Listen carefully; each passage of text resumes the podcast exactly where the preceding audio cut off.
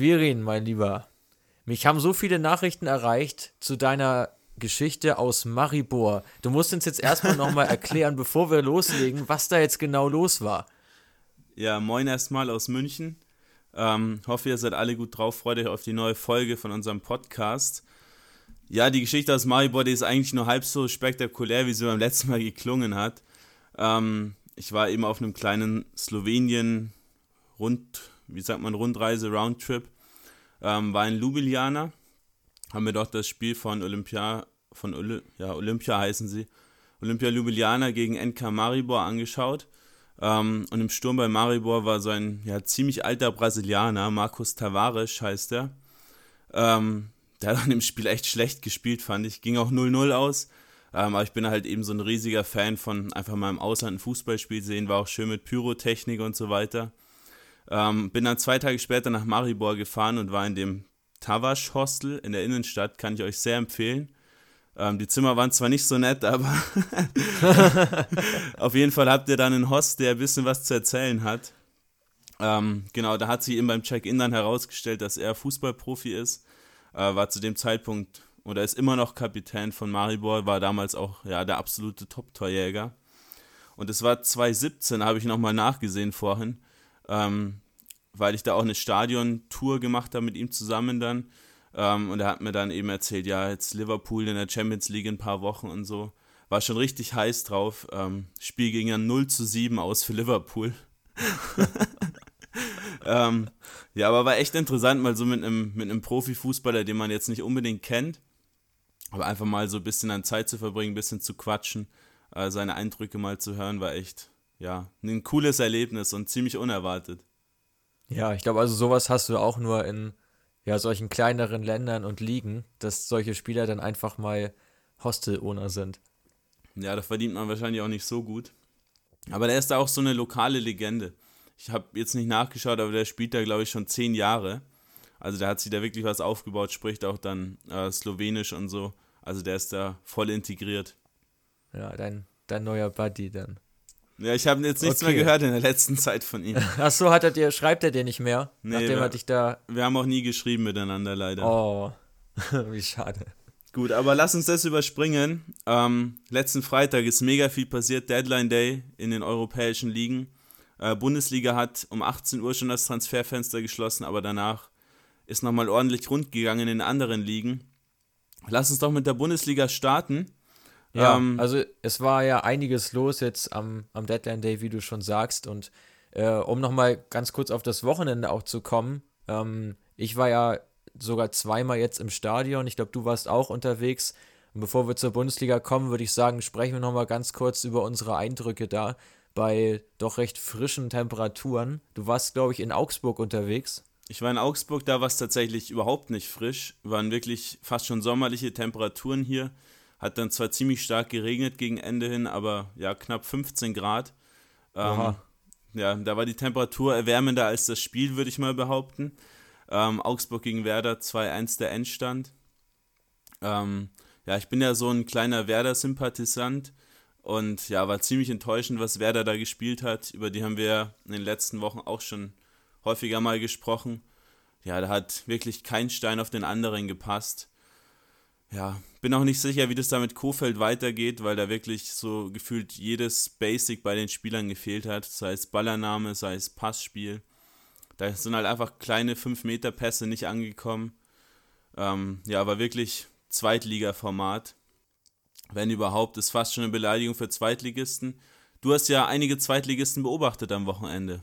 Ja, genau, genau. Also bei Bremen nochmal ganz kurz. Ich glaube, Kofeld ist da auch im Moment der heißeste Kandidat auf einen Trainerwechsel. Also der Stuhl wackelt jetzt, glaube ich, schon ganz schön in Bremen. Und das bestätigt ja so ein bisschen das, was wir in Folge 1 angesprochen haben zur Kaderplanung von Werder Bremen. Also da ist Kofeld ja auch ein bisschen Opfer von geworden. Ähm, wenn, er, wenn euch das nochmal genauer interessiert, was wir zu Bremen gesagt haben, hört euch die erste Folge auch gerne nochmal in eurer Podcast-App an. Ja, genau, ich war in der zweiten Liga unterwegs, habe mir die Spiele von St. Pauli gegen Stuttgart und dem HSV gegen Nürnberg angeschaut und war eigentlich recht zufrieden mit beiden Spielen. Nürnberg hat sich da einmal mehr defensiv einfach anfällig präsentiert. Die haben auch nach vorne kaum was, kaum was zustande gebracht. Ähm, das ist schon sehr schwach, was die in dieser Saison anbieten, auch unter Jens Keller jetzt. Also da geht es auch extrem gegen den Abstieg, denke ich, obwohl sie jetzt am Wochenende zumindest mal ihr Heimspiel gewinnen konnten, aber da hat doch wieder einiges gefehlt. HSV scheinen die Neuzugänge ganz gut zu, zu, ähm, zu fruchten. Also Schaub ganz gut gespielt, Bayer, der neu kam aus Gladbach, haben mir beide ganz gut gefallen. Und Pauli hat wirklich gekämpft ähm, ums Überleben, da wirklich jeden Zweikampf geführt, wirklich sehr aggressiv gewesen. Ähm, am Ende auch ja, schon gerechtes Unentschieden, aber es wäre auch nicht gerade unverdient gewesen, wenn Pauli alle drei Punkte mitgenommen hätte. Ich habe gehört, der Platz bei St. Pauli soll nicht so der beste gewesen sein. Die Stuttgarter haben sich ja auch darüber dann beschwert nach Ende des Spiels. Ja, der Sportdirektor Misslintat hat ja davon gesprochen, dass nur auf der Tribüne Gras vorhanden war, in Anspielung auf St. Pauli.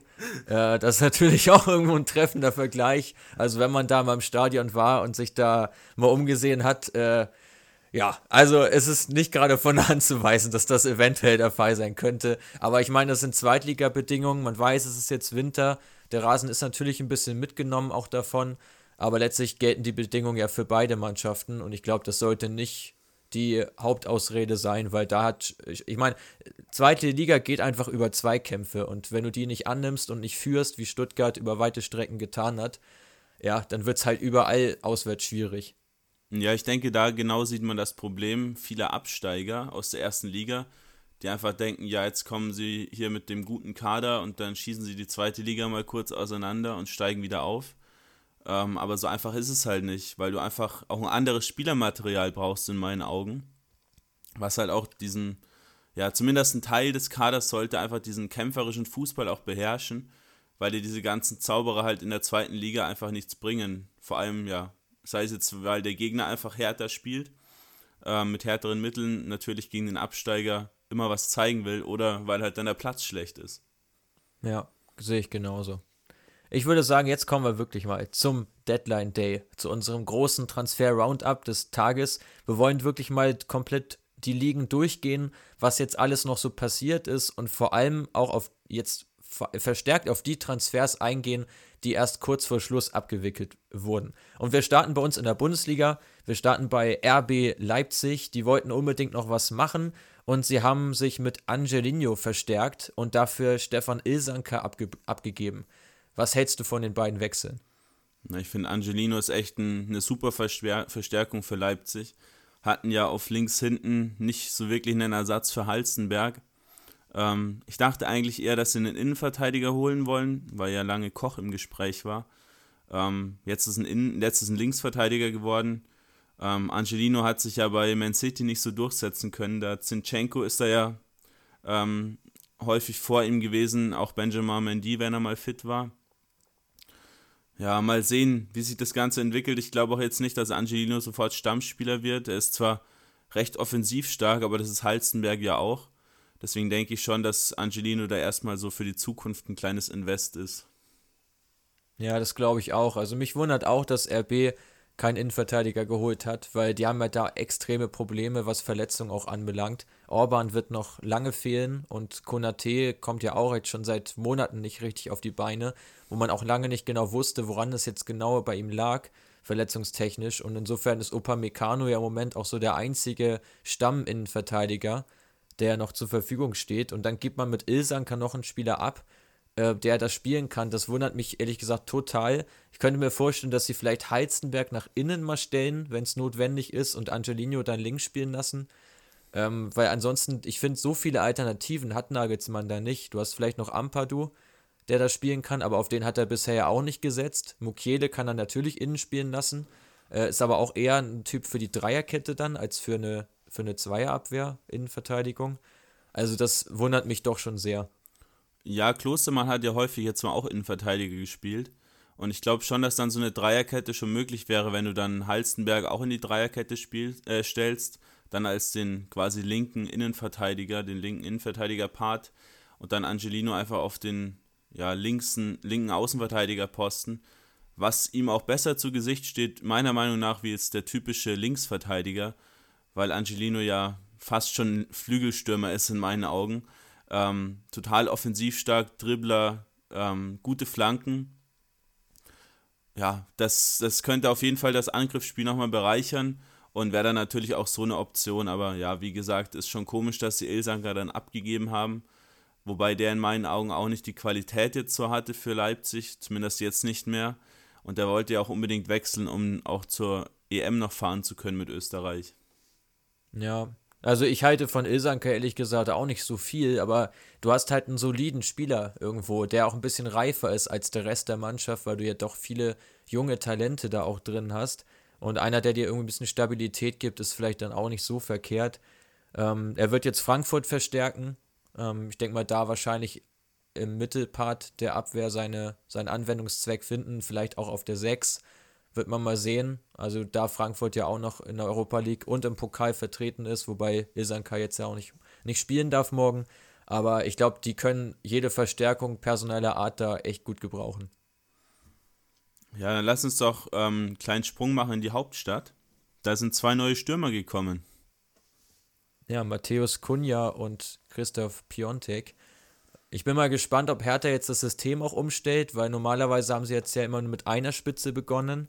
Ähm, dann wäre halt einer von den beiden auch wieder draußen, denke ich, weil Kunja ist eigentlich zu offensiv. Ich glaube, der arbeitet jetzt auch eigentlich gar nicht nach hinten. Insofern da auch eigentlich nicht wirklich die Möglichkeit, ihn nochmal auf die 10 zu stellen, wo er sicherlich seine Qualitäten hätte, aber einfach auch defensiv, glaube ich, nicht gut genug arbeitet, als dass es bei Hertha klappen könnte. Und Piontek muss man mal sehen. Also er hat ja bei ähm, beim CFC Genua eine sehr starke Hinserie mal hingelegt, dann bei Milan ordentlich weitergemacht und dieser Saison eigentlich auch gar nicht mehr genetzt. Also ist auch sehr viel Geld, glaube 27 Millionen für ihn bezahlt. Ähm, da will ich eigentlich noch kein Urteil richtig zu fällen in seinem Fall. Ich finde, dass ein ziemlich, ziemlich interessantes Stürmerpaar da gekommen ist. Zwei ja, sehr unterschiedliche Stürmer auch.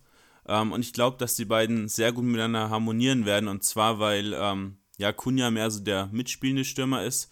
Ähm, für mich auch eigentlich fast eher ein Zehner, weil er für einen Mittelstürmer einfach auch viel zu torungefährlich ist und ja auch gern mal ähm, seine Tricks auspackt und dann hier mal einen, Lang äh, einen Longshot macht. Ähm, ja, deswegen denke ich, dass die beiden ziemlich gut harmonieren werden, weil sie eben unterschiedlich sind. Piontek mehr dieser Abschlussstürmer und bei Genua in seiner starken Hinserie hat er ja immer mit Kouame vorne drin gespielt auf den wir später in unserem Transfer-Roundup auch noch eingehen, der ja auch recht torungefährlich ist und auch deswegen so ein bisschen unter dem Radar schwimmt, aber einfach ziemlich viele Räume freigerissen hat für Piontek, die ähm, Verteidiger gezogen hat, sodass dann einfach der ja, Mittelstürmer dann die Bälle auch bekommen hat und die Tore machen konnte. Und so ein Mitspiel. Meinst du dann? Ja. Meinst du denn, dass Hertha dann auf 4-4-2 umstellt? ich denke schon. Ich glaube, dass sie dann Luke Bacchio über den linken Flügel kommen lassen. Ähm, für den haben sie auch ziemlich viel Geld bezahlt. Wäre auch sinnlos, den dann draußen zu lassen. Wobei der im Sturm eigentlich auch am besten funktioniert hat bisher. Aber wenn du zwei so teure Stürmer holst, Piontek 27 Millionen, Kunja 15, denke ich nicht, dass die beide draußen sitzen werden. Ja, also bei Kunja, wenn du ansprichst, da auch in der Zehner eventuell haben zu wollen, ist natürlich so ein bisschen fraglich, weil As Askasibar und Darida und auch Skelbrett sind ja alle recht klein. Und Kunja ja auch. Also da fehlt dir eventuell ein bisschen Größe und auch, ja, so diese, diese bisschen Physis, dass du auch mal einen Ball halten kannst, gerade im Mittelfeld. Da hast du eigentlich nur noch Grujic, der das verkörpert. Und Arne Meyer, denke ich. Den haben sie ja nicht abgegeben ja. jetzt zum Deadline. Der, der wollte ja auch unbedingt gehen. Im ähm, Sommer kommt dann ja auch noch Toussaint dazu, die schon beide ja ziemlich kräftig sind, gute Statur haben. Und ja, ich glaube auch, dass von Leuten wie Darida die Zeit bei der Härte auch bald abgelaufen sein dürfte, weil sie einfach auch dann nicht die Qualität haben, die die Hertha-Verantwortlichen in ihrem Verein sehen wollen, um halt dann langfristig ins internationale Geschäft Champions League zu kommen. Ebenfalls die Zeit abgelaufen ist für Davy Selke in Berlin. Den haben sie jetzt nach Bremen verkauft, um auch Platz zu schaffen für den neuen Sturm. Ja, was kann Bremen erwarten? Ja, ziemlicher Target-Man. Ähm, der hat ja jetzt am Wochenende auch schon direkt von Beginn an gespielt. Hat Bremen, denke ich, ganz gut getan. Ähm, passt auch gut dazu, weil er die, eine Bremer Vergangenheit hat. Ist ja, glaube ich, 2015 aus Bremen weggegangen ähm, nach Leipzig. Ja, der kann einfach den Ball auch mal festmachen, dann ablegen auf die Mittelfeldspieler, die nachrücken, auf die äh, Flügelstürmer wie Rashica beispielsweise.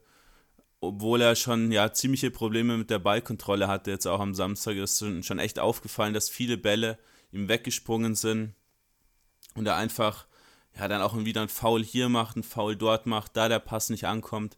Das ganze Spiel wirkt recht unkonzentriert. Für Bremen denke ich schon gut, dass sie nochmal eine zusätzliche Option haben im Sturm, aber ja, ist jetzt auch nicht der Heilsbringer alleine. Ja, ich denke mal, der wird sich ja auch erstmal einfinden müssen. Jetzt in Bremen hat ja auch noch kaum mit dem Team trainiert. Also Selke hat ja in Berlin eigentlich nie so richtig funktioniert, wenn man mal ehrlich ist. Also meistens war er hinter Ibisevic eher so die, der Joker, der dann nochmal für, für frischen Schwung gesorgt hat und teilweise auch mal in vereinzelten Spielen von, von Beginn an gespielt. Aber so die riesen Torquote hatte er jetzt nicht bei der Hertha. Und irgendwie auch in seiner Entwicklung ist es schon echt ein wichtiger Schritt jetzt, dass er in Bremen funktioniert, finde ich, weil ansonsten könnte das auch wieder so ein deutscher Stürmer sein, der auch weit davon entfernt ist, wirklich in der Nationalmannschaft eine Rolle zu spielen, die man ihm ja schon mal zugedacht hatte nach seiner starken oder nach seinen starken Leistungen in der U21. Ja, ich denke, da ist er momentan echt ein ganzes Stück davon entfernt. Hat ja auch bei Hertha, glaube ich, ein Saisontor nur, obwohl er schon zuletzt recht häufig gespielt hat. Ja, schwierig. Ähm, schwierig auch bei Düsseldorf. Neuer Trainer jetzt, Uwe Rösler, neu verpflichtet. Nachdem Funkel, ja, da war es ja immer so ein Hin und Her, hin und her, bleibt jetzt, bleibt er nicht, wird er gefeuert, wird er nicht gefeuert. Hat ja letztes Jahr schon damit begonnen. Jetzt haben sie ihn tatsächlich rausgeworfen. Ja, und ich finde, das hat auch wirklich wenig Stil, was da Lutz Pfannenstiel abgezogen hat. Angeblich ja erst am, am Tag selber mit Uwe Rösler gesprochen, dem neuen Trainer. Der allerdings hat sich dann in der Pressekonferenz schon halb verquatscht und hat von Freitag gesprochen. Also das sagt schon wieder einiges aus, was da dann wieder gelaufen ist in Düsseldorf hinterm Rücken des Trainers da schon verhandelt ja, ist heutzutage leider irgendwo ein bisschen gang und gäbe, aber mir, also ich verstehe auch nicht genau, was Düsseldorf da erwartet hat. Sie hatten jetzt wirklich keine einfachen Spiele. Sicherlich das Spiel gegen Bremen ist unglücklich gelaufen, war aber auch ein individueller Fehler ähm, vom Torwart und haben dann ja in Leverkusen gespielt. Ich weiß nicht genau, was sie da genau erwartet haben, ob sie gedacht haben, dass sie das Spiel da locker gewinnen. Das ist halt einfach nicht die Situation. Es war von Anfang an klar, dass sie gegen den Abstieg spielen. Und äh, jetzt kurz nach der Winterpause dann den Trainer zu wechseln, halte ich sowieso für ziemlich dumm. Ähm, wenn man das schon macht, würde ich es immer probieren, vor der Winterpause zu machen, weil dann hat der neue Trainer die Vorbereitungszeit mit der Mannschaft. Und leider passiert es jedes Jahr wieder, dass es genauso kommt, wie es jetzt geschehen ist. Der, der aktuelle Trainer bekommt nochmal zwei, drei Spiele. Man stellt fest, ja, auch die werden nicht gewonnen. Und dann wechselt man doch. Das begreife ich nicht. Ja, finde ich auch sehr sonderbar. Vor allem hat mir jetzt mit Uwe Rösler ein recht unbeschriebenes Blatt geholt. Jetzt keinen Feuerwehrmann, ähm, wie es ja so einige Trainer gibt. Funkel ist ja auch so eine Art Feuerwehrmann schon häufiger mal gewesen in seiner Karriere. Und jetzt, ja, Rösler hat ja zuletzt jetzt in Skandinavien trainiert, Malmö, hat da ja auch Euroleague gespielt, war gar nicht so übel, ähm, aber halt vornehmlich in Skandinavien und in unterklassigen Ligen in England trainiert bin ich mir auch nicht sicher, ob das jetzt der richtige Schritt ist, da so einen ja doch unerfahrenen Mann auf dem Niveau dahinzustellen. Ja, und dazu halt noch mit der Mannschaft, die jetzt ja verstärkt wurden durch Berisha, der von Lazio kam, und Zanka, einem dänischen Innenverteidiger. Also schon zwei Spieler, die für Substanz stehen, die auch nicht so unerfahren sind und jung sind, die eigentlich auch als Soforthilfen, glaube ich, eingeplant sind, beide wahrscheinlich relativ schnell zum Stammpersonal gehören sollten. Die Frage ist trotzdem, ob das reicht. Also ich finde, bei Düsseldorf wurden auch in der Kaderplanung Fehler gemacht. Sicherlich hat man mit Luke Bacchio und Rahman zwei ganz wichtige Leute verloren ähm, und auch für Luke Bacchio ja kein Geld gesehen dann, weil dadurch, dass er nur geliehen war. Äh, ist natürlich schwierig, die beiden zu ersetzen, aber ja, also die Ansätze mit Ampomar, der jetzt fast nur verletzt war, aus Belgien kam für, glaube ich, knapp 5 Millionen, und Kovnatski, der eigentlich auch ein Stürmer ist, aber ständig über Außen kommt, was ich auch nicht richtig verstehen kann, warum man ihn dann für so viel Geld verpflichtet hat, obwohl man einen Hennings hat. Ja, also ich glaube, da wurden auch einfach Fehl Fehler gemacht in der Planung und auch gerade jetzt sieht man wieder, ja, dass einfach die Qualität insbesondere offensiv fehlt. Ja, wobei ich eigentlich, ich sehe es ein bisschen anders wie du. Ich finde vor allem jetzt mit ähm, Berisha und auch mit Zanka hat man echt gut nachgelegt nochmal. Berisha hat ja auch schon direkt mit bei diesem Abseitstor, weiß nicht, ob du das gesehen hast, ähm, in, der, in der Liga jetzt am Wochenende echt schon mal seine Qualität unter Beweis gestellt, da mit diesem 40 Meter Außenrisspass genau in den Lauf von Anpoma. Ähm, find, ich finde den ziemlich gut, der hat auch bei Salzburg echt eine gute Rolle gespielt und jetzt bei Lazio, da haben wir ja letzte Woche schon drüber gesprochen, ähm, wenig Einsatzzeit bekommen, weil eben Insagi da auch wenig rotiert hat. Könnt ihr euch auch wie Folge 1 mit Werder nochmal in unserer Podcast-App natürlich anhören, ähm, was wir da zu Lazio besprochen haben letzte Woche. Und auch Zanker, der hat ja bei Huddersfield überragend gespielt in der Premier League, fand ich. Und ist dann natürlich nur wegen dem Abstieg gegangen. Jetzt bei Fener, die ja ein bisschen Zahlungsprobleme haben, dann konnten sie natürlich das Gehalt auch nicht mehr bezahlen, war ja auch bei Fallett der Fall. Ich weiß gar nicht, ob die Laie jetzt aufgelöst wurde oder nicht. Ähm, ich glaube, der ist jetzt doch wieder dort geblieben. Also okay. hat, glaube ich, eine Spielerlaubnis bekommen. Okay. Ähm, aber das finde ich schon, dass zwei gute Verstärkungen sind. Du kannst dann mit Eihan und Zanker echt eine solide Innenverteidigung aufstellen. Finde ich zum Beispiel besser als die von Werder schon mal, wenn man, wenn wir so in den Abstiegskampf da unten reinsehen. Und auch Paderborn hat eine deutlich schwächere Abwehr. Ähm, also ich finde schon, dass da jetzt gut nachgerüstet wurde. Und die Kaderplanung, ja, mit Kovnatski, das habe ich mir auch schon gedacht. Aber ja, von dem waren sie ja nach der Laie so überzeugt, dass sie ihn dann jetzt holen wollten. Ähm, und das hat auch wahrscheinlich keiner geahnt, dass Hennings jetzt dieses Jahr so einschlagen wird. Ja, das kann gut sein. Also ich glaube, was nochmal ein Faktor auch werden kann, ist Kevin Stöger der jetzt ja wieder fit ist und so langsam wieder rangeführt wird an die erste Elf, ist natürlich ein kreativer Spieler, der auch in der letzten Saison für viele Impulse gesorgt hat und der fehlt, glaube ich, der Fortuna schon enorm. Wenn er natürlich wieder in Form findet, dann glaube ich, kann Düsseldorf da auch nochmal einiges bewegen, aber ist halt wirklich ja. Also ich, ich bin gespannt, aber ich traue ihnen ehrlich gesagt nicht so wahnsinnig viel zu. Thema Innenverteidigung. Du hast Zanka angesprochen und auch Köln hat sich nochmal verstärkt mit Toni Leistner. Ja, Köln hat sich verstärkt mit Leistner, Leverkusen mit Tabsoba aus Gimareisch und Mainz mit Bruma. Ähm, drei interessante Transfers, wie ich finde. Leistner von Queen's Park aus England zu Köln jetzt gekommen. Wohl der Ersatz für Sobiech, ähm, aber denke ich auch jetzt kein Stammspieler, zu Beginn zumindest nicht. Aber halt jemanden, den du einfach reinwerfen kannst, wo du weißt, was du bekommst. Ähm, Tabsoba, ja, ziemlich interessanter Mann. Ich habe den live gesehen bei Gimaraisch gegen Arsenal in der Euroleague, als ich im Stadion war. Ist mir da zwar nicht so aufgefallen, aber ich habe jetzt ein bisschen Scouting, ne, will ich es mal nennen, betrieben. Recht schneller Mann. Ist auch interessant, dass der die Elfmeter schießt bei Gimaraisch, deswegen hat er auch schon vier Saisontore. Okay. Sagst du zu Bruma auch was? Oder nicht? Meinst du nicht?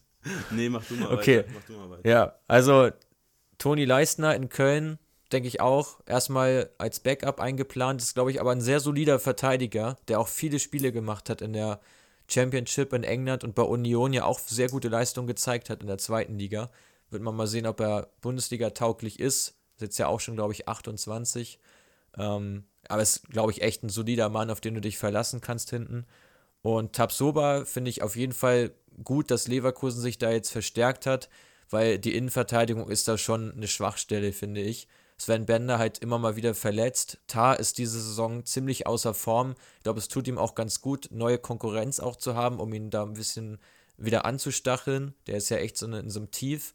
Und Dragovic kannst du aus meiner Sicht auch völlig vergessen. Also für den haben sie damals so viel Geld gezahlt, als er aus Kiew kam, mit so viel Vorschusslorbeer. Und ich finde, der ist den Erwartungen überhaupt nicht gerecht geworden. Also so viele Sp Fehler in seinem Spiel und meistens auch einfach individuelle Patzer drin, die dann Leverkusen auch Punkte gekostet haben. Ja, auch Retzos hat man jetzt noch verliehen und im Gegenzug dann Tabsoba geholt. Also ich glaube, dass der, ähm, sofern er sich schnell akklimatisieren kann, wird der auch, denke ich, recht früh auf seine Einsätze kommen in Leverkusen. Wie siehst du die Ablöse? Marktwert bei transfermarkt.de sind 4,5 Millionen, jetzt 18 Millionen Ablöse gezahlt. Ja, finde ich extrem hoch. Ich finde auch ganz kurios, dass Guimaraes im, im im Zuge einer Vertragsverlängerung mit ihm die Ausstiegsklausel nochmal deutlich angehoben hat, die vorher bei 20 Millionen lag und jetzt verkaufen sie ihn für 18. äh, ja, aus meiner Sicht auch ein bisschen, bisschen unnötig das Ganze, aber ist schon wirklich sehr, sehr viel Geld für einen relativ unbekannten Spieler. Aber das ist halt wieder typisch Wintertransferfenster. Da zahlst du halt manchmal auch ja, recht hohe Preise, wenn halt bekannt ist, dass du Bedarf hast auf einer Position dann steigen die Preise eben extrem an, weil jeder Verein ja da auch selber schauen muss, wie er noch an Ersatz kommt und eben auf einen wichtigen Spieler dann verzichten müsste. Aber ich finde wieder mal interessant, dass Leverkusen für doch recht viel Geld einen Spieler holt, der jetzt auf dem deutschen oder ja auch europäischen Transfermarkt nicht so wirklich hoch gehandelt wurde. Ähm, zum Beispiel Palacios, den kannten auch viele in Deutschland, glaube ich, gar nicht, den sie jetzt auch für knapp 20 Millionen geholt haben aus Argentinien. Ähm, mir gefällt es schon, dass die auch ein bisschen mal über den Tellerrand hinausblicken und einfach da auch mal Leute holen, die jetzt ein bisschen unter dem Radar schwimmen und die halt dann schon trotzdem oft ja einen guten, guten Durchschlag haben. Arango ist es auch so ein Beispiel, den auch viele vor dem Wechsel wahrscheinlich überhaupt nicht kannten. Ja, absolut. Und Mainz hat sich ja noch verstärkt, du hast es eben schon mal kurz angesprochen mit Bruma aus Wolfsburg. Ja, ich glaube für Bruma eine gute Chance, jetzt wieder an mehr Einsatzzeit zu kommen. Er hat sich ja in Wolfsburg eigentlich auch nie so richtig behaupten können. Also es passte irgendwie nie so wirklich. Und Mainz hat ja auch nun echt Bedarf. Also ich sehe sie auch unten immer noch stark gefährdet, auch nach dem Spiel jetzt wieder am Wochenende. Das, ähm, ja, also ich glaube, er kann ihnen da durchaus nochmal weiterhelfen. Es ist nur die Frage, inwieweit ja, er an seine Glanzzeiten bei der PSW Eindhoven nochmal anknüpfen kann. Ja, wobei ich denke, dass er mehr als dritter Innenverteidiger, so als quasi der erste Ersatzmann eingeplant wird. Ähm, über Hack und Bell haben wir ja schon häufiger mal gesprochen, gerade Hack, der ja, ja wirklich nicht gut ist, so sehen wir ihn zumindest. Und auch Bell, der zwar Kapitän ist oder war, ähm, aber ja auch gefühlt gar nichts mehr leistet. Jetzt haben sie dann Niakate und Sanchüst, die in meinen Augen schon ziemlich solide sind. Auch eine ziemlich ja, ordentliche Partie jetzt auch wieder gegen Bayern gemacht haben, ist halt dann immer noch Bayern, die halt mit ihrer individuellen Qualität dann da ankommen. Ähm, aber dann so einen erfahrenen Mann dahinter zu haben, der auch mal nicht zwei Gegentore pro Spiel verschuldet, kann da schon Sinn machen. Genau. Ähm, einer deiner Lieblingsspieler, nämlich Jürgen Lokadia, wurde jetzt wohl direkt wieder oder wird jetzt wohl direkt wieder abgegeben. Das Transferfenster in den USA ist ja noch geöffnet. Und dorthin wird er wahrscheinlich dann wechseln, obwohl er jetzt ja eigentlich auch erst im Sommer sehr spät zur TSG nach Hoffenheim gekommen ist. Ja, war ja nur eine Laie aus Brighton. Die Laie wurde jetzt abgebrochen im Winter, nachdem wahrscheinlich auch Hoffenheim da signalisiert hat, dass sie den jetzt nicht mehr so dringend benötigen, nachdem sie ja diesen, wie Rosen so schön gesagt hat, außergewöhnlichen ähm, Markt genutzt haben, um da Munas Dabur zu verpflichten aus Sevilla. Jetzt haben sie da vorne mit Dabur und Kramaric schon, schon zwei ziemlich gute Stürmer. Und da wird jetzt Lokadia bestimmt nicht mehr auf die Einsatzzeit kommen, die er da auch benötigt. Ähm, soll jetzt zurück oder ist auch zurück zu Brighton jetzt gegangen. Mal sehen, ob die ihn jetzt behalten. Das Fenster in den USA ist jetzt noch eine ganze Weile offen. Äh, der FC Cincinnati ist da ziemlich stark interessiert. Also könnte ich mir schon vorstellen, dass der da hingeht. Ähm, aber fände ich auch ein bisschen schade, weil er recht jung noch ist. Dadurch in Holland vor seiner Zeit, der jetzt in England, ziemlich gut getroffen. Dafür haben sie sich jetzt noch einen anderen Stürmer dazu geholt, oder besser gesagt Flügelstürmer, äh, Jakob Brünn-Larsen aus Dortmund. In meinen Augen passt er nicht so ganz ins System. Der ist ja eigentlich mehr ein Flügelstürmer. Und in, dem, in dieser ja, Dreier-Fünfer-Kette von Hoffenheim ist er da nicht so Platz. Wie siehst du das?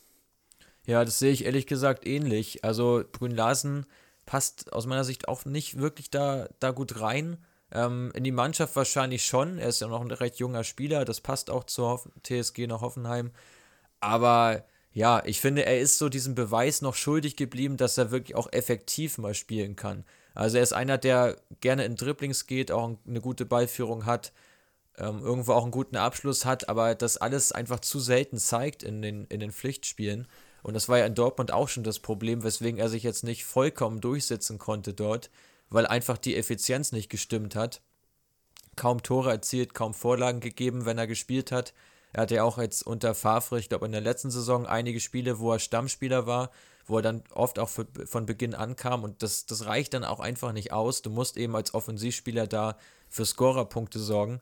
Und da bin ich mal gespannt, ob er jetzt in Hoffenheim in der Hinsicht zulegen kann. Er ist ja auch noch, wie gesagt, sehr jung ich bin mal gespannt, auf welcher Position er dann zum Einsatz kommt. Könnte so eine ähnliche Rolle werden wie bei Idas Bebu, der ja dann auch eher noch über den Flügel kommt, aber so einen verkappten Stürmer dann auch spielt im System von Schreuder. ja, also ich weiß es auch noch nicht so ganz, aber sie werden da schon einen Plan haben, sonst hätten sie, glaube ich, ihn nicht für, ich glaube, 12 Millionen verpflichtet. Ja, ich glaube, es war sogar ein bisschen weniger. 9 Millionen habe ich gelesen. Man könnte jetzt natürlich umstellen, dass man so eine Fünferkette spielt, dann Zweier Mittelfeld und davor dann so ein Dreizacksturm mit Bebu dann theoretisch ja wieder auf dem Flügel.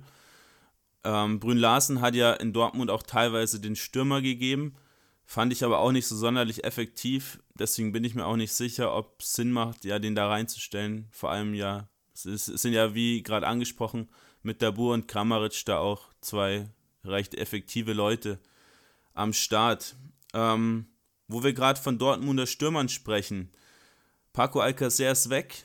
Geld wurde direkt weiter investiert, beziehungsweise wird im Sommer dann investiert in Emre Can, der jetzt mit Kaufpflicht gekommen ist. Genau, Emre Can, der soll ja bei Dortmund eher als rechter Innenverteidiger eingeplant sein, wenn sie weiterhin an der Dreierkette festhalten. Natürlich auch im defensiven Mittelfeld einsetzbar. Aus meiner Sicht wirklich ein sehr vielseitiger Spieler, keine Sprachprobleme, kennt die Liga, ist schon auch recht erfahren. Also ich glaube, da hat Dortmund einen ganz guten Fang gemacht insgesamt.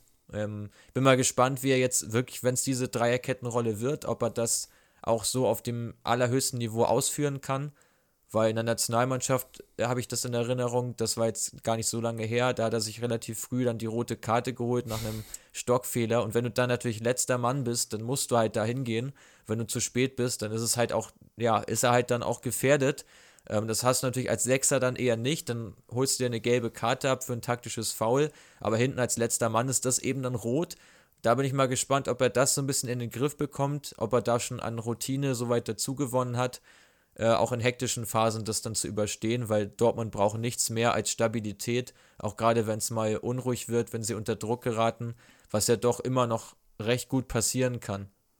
Ja, ich denke, generell ist es schon in der, in der Qualität auf jeden Fall ähm, in die Qualitätsspitze einfach jetzt mal investiert bei Dortmund.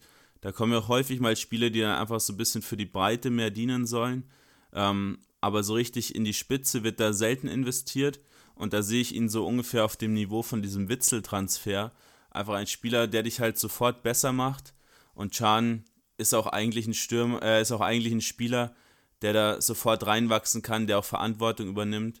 Ähm, Jürgen Klopp hätte ihn ja auch zu gern da in Liverpool behalten, weil er einfach so ein, ja, aggressive Leader, sagt mir ja so schön, ähm, darstellt, der einfach die anderen Spieler mitzieht und auch mal, wenn man zurückliegt, einfach noch diesen extra Push so ein bisschen gibt. Von daher qualitätsmäßig und auch so von der ganzen Einstellung her auf jeden Fall eine gute Verstärkung. Muss man nur sehen, ob der dann diese knapp 10 Millionen netto waren, oder? Gehalt auch ja, wirklich wert ist. Sehr hohes Gehalt, ja. Ja, der ist jetzt ja auf dem Gehaltsniveau von, von Mario Götze, von Marco Reus. Also wirklich bei den absoluten Top-Verdienern. Äh, denkst du, das rechnet sich auf die lange Sicht gesehen? Ja, da habe ich auch ein paar Zweifel, aber ich glaube, solche Faktoren muss man vielleicht auch ein bisschen außer Acht lassen, wenn man wie Dortmund jetzt wirklich um den Titel nochmal ein Wörtchen mitreden möchte, ähm, vielleicht auch im Pokal weit kommen möchte, dann ist so ein Spieler halt, ja, wenn er dir letztlich die, die entscheidenden Prozentpunkte bringt in so einem Spiel und dich stabilisieren kann und du ihn im Winter holen kannst, ja, ist halt auch wieder eine Marktchance, die du dann wahrscheinlich nutzen musst. Das ist natürlich gut. Man hat ein bisschen Bauchschmerzen bei der Summe, die er dann kostet, aber ja, wie gesagt, Qualität hat heutzutage einfach seinen Preis und wenn du halt Borussia Dortmund heißt, dann kannst du halt nicht sagen, ja, wir können nur 4 Millionen zahlen, weil das glaubt dir inzwischen keiner mehr.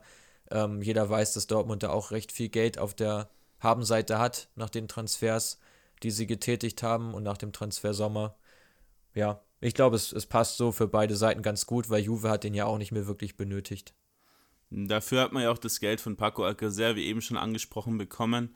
Der ist nach Villarreal in seine Heimat gewechselt, ähm, kommt ja auch aus der Gegend da um Valencia, wo auch Villarreal liegt.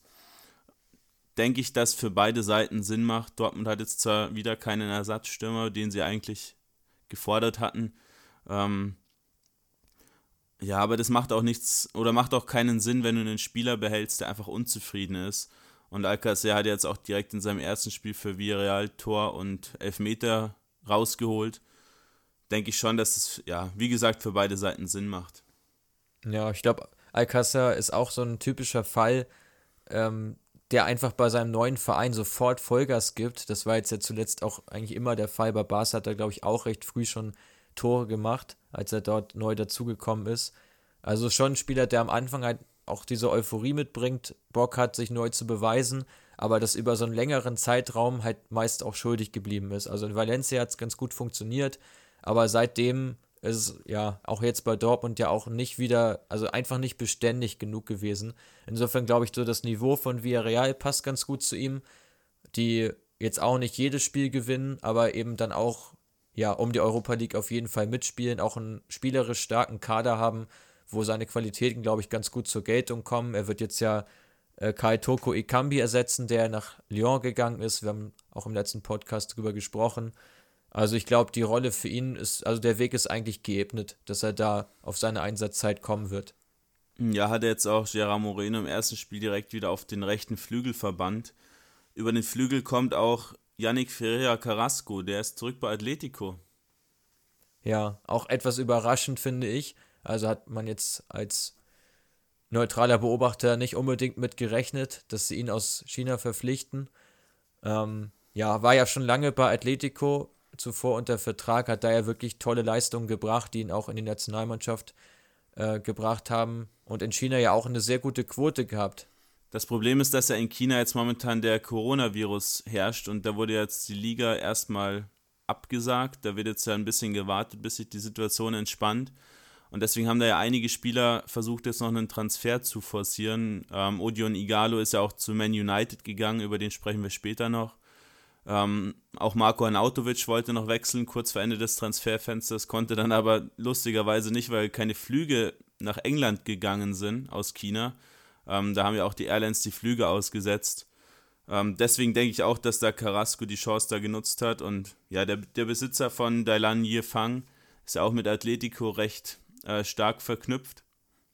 Von daher denke ich, dass da einfach ja die Chance gewittert wurde von Atletico, auch da nochmal was zu tun auf dem Transfermarkt gegen die schwache Saison. Wobei der jetzt Carrasco alleine auch äh, Diego Simeone da jetzt nicht den Karren aus dem Dreck ziehen kann. Wahrscheinlich nicht, aber er bietet zumindest nochmal eine Option mehr im offensiven Bereich und ja, wird sich wahrscheinlich ja auch nochmal stärker in den Fokus spielen für die Nationalmannschaft von Belgien, die ja nun wirklich auch vor Qualität strotzt. Also es wird selbst für einen Carrasco, glaube ich, nicht leicht, da einen Stammplatz zu bekommen. Und da hilft dann so ein Wechsel in eine deutlich stärkere Liga dann schon weiter. Ebenfalls wechseln musste Florenzi, der aus Rom kam und dort ja eigentlich zur Vereinslegende aufgebaut werden sollte. Der ist jetzt nach Valencia gegangen, weil er eigentlich keine großen Einse oder keine groß guten Aussichten hatte auf Einsätze.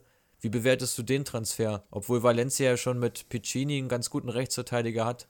Ja, Piccini fällt ja seit dem zweiten Spieltag aus. Der hat sich ja die Kniescheibe gebrochen.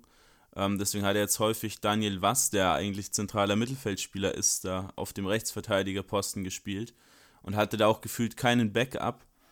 Ähm, macht schon Sinn für beide Seiten. Florenzi hat, glaube ich, ein persönliches Problem auch mit dem Neu-Roma-Coach von Seca, der ja dann eher mal auf Davide Santon setzt, der ja bei Inter vom Hof gejagt wurde wegen schlechten Leistungen und jetzt dann bei Rom auf einmal Florenzi verdrängt. Auch ein bisschen suspekt, gerade weil eben Florenzi quasi der neue Daniele De Rossi war, so zumindest habe ich das wahrgenommen der einfach so mit vollem Herzblut dabei war und jetzt quasi vertrieben wurde, kann man schon fast sagen, und einfach dann auch häufig nicht im Kader stand oder dann 90 Minuten auf der Bank geschmort hat. Also macht auf jeden Fall Sinn. Florenzi äh, kann Valencia da mit Sicherheit verstärken, vor allem jetzt auch mit der Champions League dann nochmal. Ja, also die Verletzung von Piccini hatte ich gar nicht mal so auf dem Schirm. Hast uns nochmal schön aufgeklärt. Unter dem Aspekt natürlich dann auch sinnvoller Wechsel. Ähm, wir haben einen der osteuropäischen Striker, wie wir sie jetzt mal so schön nennen können, äh, nämlich Fedor Smolov, einer deiner Lieblingsspieler. Der ist jetzt zu Celta Vigo gewechselt, also ein Russe für die spanische Liga, was so nach einem kompletten Kulturschock sich erstmal anhört. Ja, wie bewertest du den Transfer und denkst du, dass er sich da auf Anhieb verständigen kann? Ja, es war ja mein erster Kommentar zu dir per WhatsApp. Einfach nur die Frage in den Raum gestellt, wie verständigt er sich? Ähm, ja, ich finde das schon, schon ziemlich interessant, wenn Spieler dann so aus einem komplett anderen Kulturkreis wohin wechseln und dann die Sprache ja mit Sicherheit nicht sprechen. Ich kann mir nicht vorstellen, dass Smolov fließend Spanisch spricht. Und gerade bei diesen kleineren Vereinen in Spanien hast du ja gefühlt nur Spanier unter Vertrag. Also kann ich mir schwer vorstellen, dass er sich da jetzt so gut einlebt. Vor allem ist er ja auch jetzt erstmal nur ausgeliehen bis Saisonende. Macht schon Sinn, da so einen, so einen starken, körperlich robusten Stürmer daneben äh, Igor. Iago Aspas. Neben Iago Aspas zu stellen. Aber ja, wie gesagt, mit der Verständigung ist natürlich so eine Sache. Und ich verstehe auch nicht so ganz, warum Lokomotive den abgegeben hat. Ich habe mal den Kader jetzt angesehen, da steht eigentlich kein wirklich guter Stürmer mehr im Kader. So Eder, der Portugiese, der ist so ziemlich noch der Einzige, der da ein bisschen Qualität aufweisen kann. Ja, auch ein bisschen merkwürdig. Aber du sprichst sie ja schon an, die Celta-Stürmer Igor Aspas und Stanislav Mina, wenn man sie mal russisch betitelt. Ähm, ich glaube, das, ja, ich glaube, das könnte ganz gut passen, da nochmal einen ganz anderen Stürmertyp dann da drin zu haben. Celta ja auch eine Mannschaft, die ab und zu mal im, im System mit, mit Doppelspitze agiert. Also da wird Smoller vielleicht ja auch noch auf Einsatzzeit kommen. Und man hat ja gemerkt in der letzten Saison, wie schwer sich Celta getan hat ohne Iago Aspas. Und wenn man da überhaupt mal einen Ersatz dann hat, der auch ja einfach diese Torjägerqualität mitbringt, ist das, denke ich, nicht verkehrt. Weil die sind ja auch noch recht weit unten in der Tabelle dabei. Ja, gerade weil Iago Aspas ja mit Maxi Gomez super harmoniert hat, bevor dann der nach, nach Valencia gegangen ist. Und man da ja auch diesen bulligen Stürmer neben dem quirligen kleinen Torjäger dann hatte. Ähm, ja, wird mal interessant zu sehen, wie man es jetzt löst. Technisch hm, Aspas ist ja häufig über den rechten Flügel gekommen, als Gomez noch da war. Zuletzt war es dann aber eher ein ähm, 4-4-2 oder auch teilweise mal eine Dreierkette mit Doppelspitze dann vorne am Start. Deswegen denke ich schon, dass die beiden dann auch eher zusammen vorne stürmen werden. So ein bisschen wie es auch Griezmann zum Beispiel mit Giroud gemacht hat bei Frankreich häufig, bei der WM zum Beispiel. Dass man eben einen Stürmer einfach hat, der dann den Ball klatschen lässt und der andere dann die Chancen verwertet. Lass uns noch einen kurzen Rundflug machen, was sonst so passiert ist. Äh, Getafe hat Chabaco geholt aus Levante, Cabrera Ersatz. Leganes hat nochmal dreimal zugeschlagen mit Rocha Assalé, Amadou und Brian Gill. Und Sevilla hat Suso geholt. Über wen würdest du da jetzt gerne nochmal ein paar Worte verlieren? Ja, ich würde gerne was zu Suso sagen. Ich glaube, der passt richtig, richtig gut zu Sevilla. So ein bisschen ganz ähnlich wie, äh, ich denke da an Reyes. Ich glaube, Juan, hieß er Juan Antonio Reyes? Genau. Oder, oder er, ne? Der ist ja verstorben also, letztes Jahr sogar. Genau, genau. Ich habe mich gerade an den Vornamen nicht mehr ganz erinnert, aber der erinnert mich total an die Spielweise auch von Suso, auch so ein Linksfuß, der gerne mal nach innen zieht, der auch da sehr viele kreative Ideen hat und seine Stürmer in Szene setzen kann. Also ich bin mal sehr gespannt. Suso jetzt ja auch zuletzt bei Milan so ein bisschen auf, aufs Abstellgleis geraten. Wir haben ja auch schon mal kurz über ihn geredet. Ich glaube, ihm tut der Wechsel gut, auch jetzt mal ins Heimatland. Wo er, hat er überhaupt schon mal in Spanien gespielt? Also ich meine, der war ganz früher ja bei Liverpool, wenn ich mich recht erinnere. Lass mich mal kurz googeln nebenher.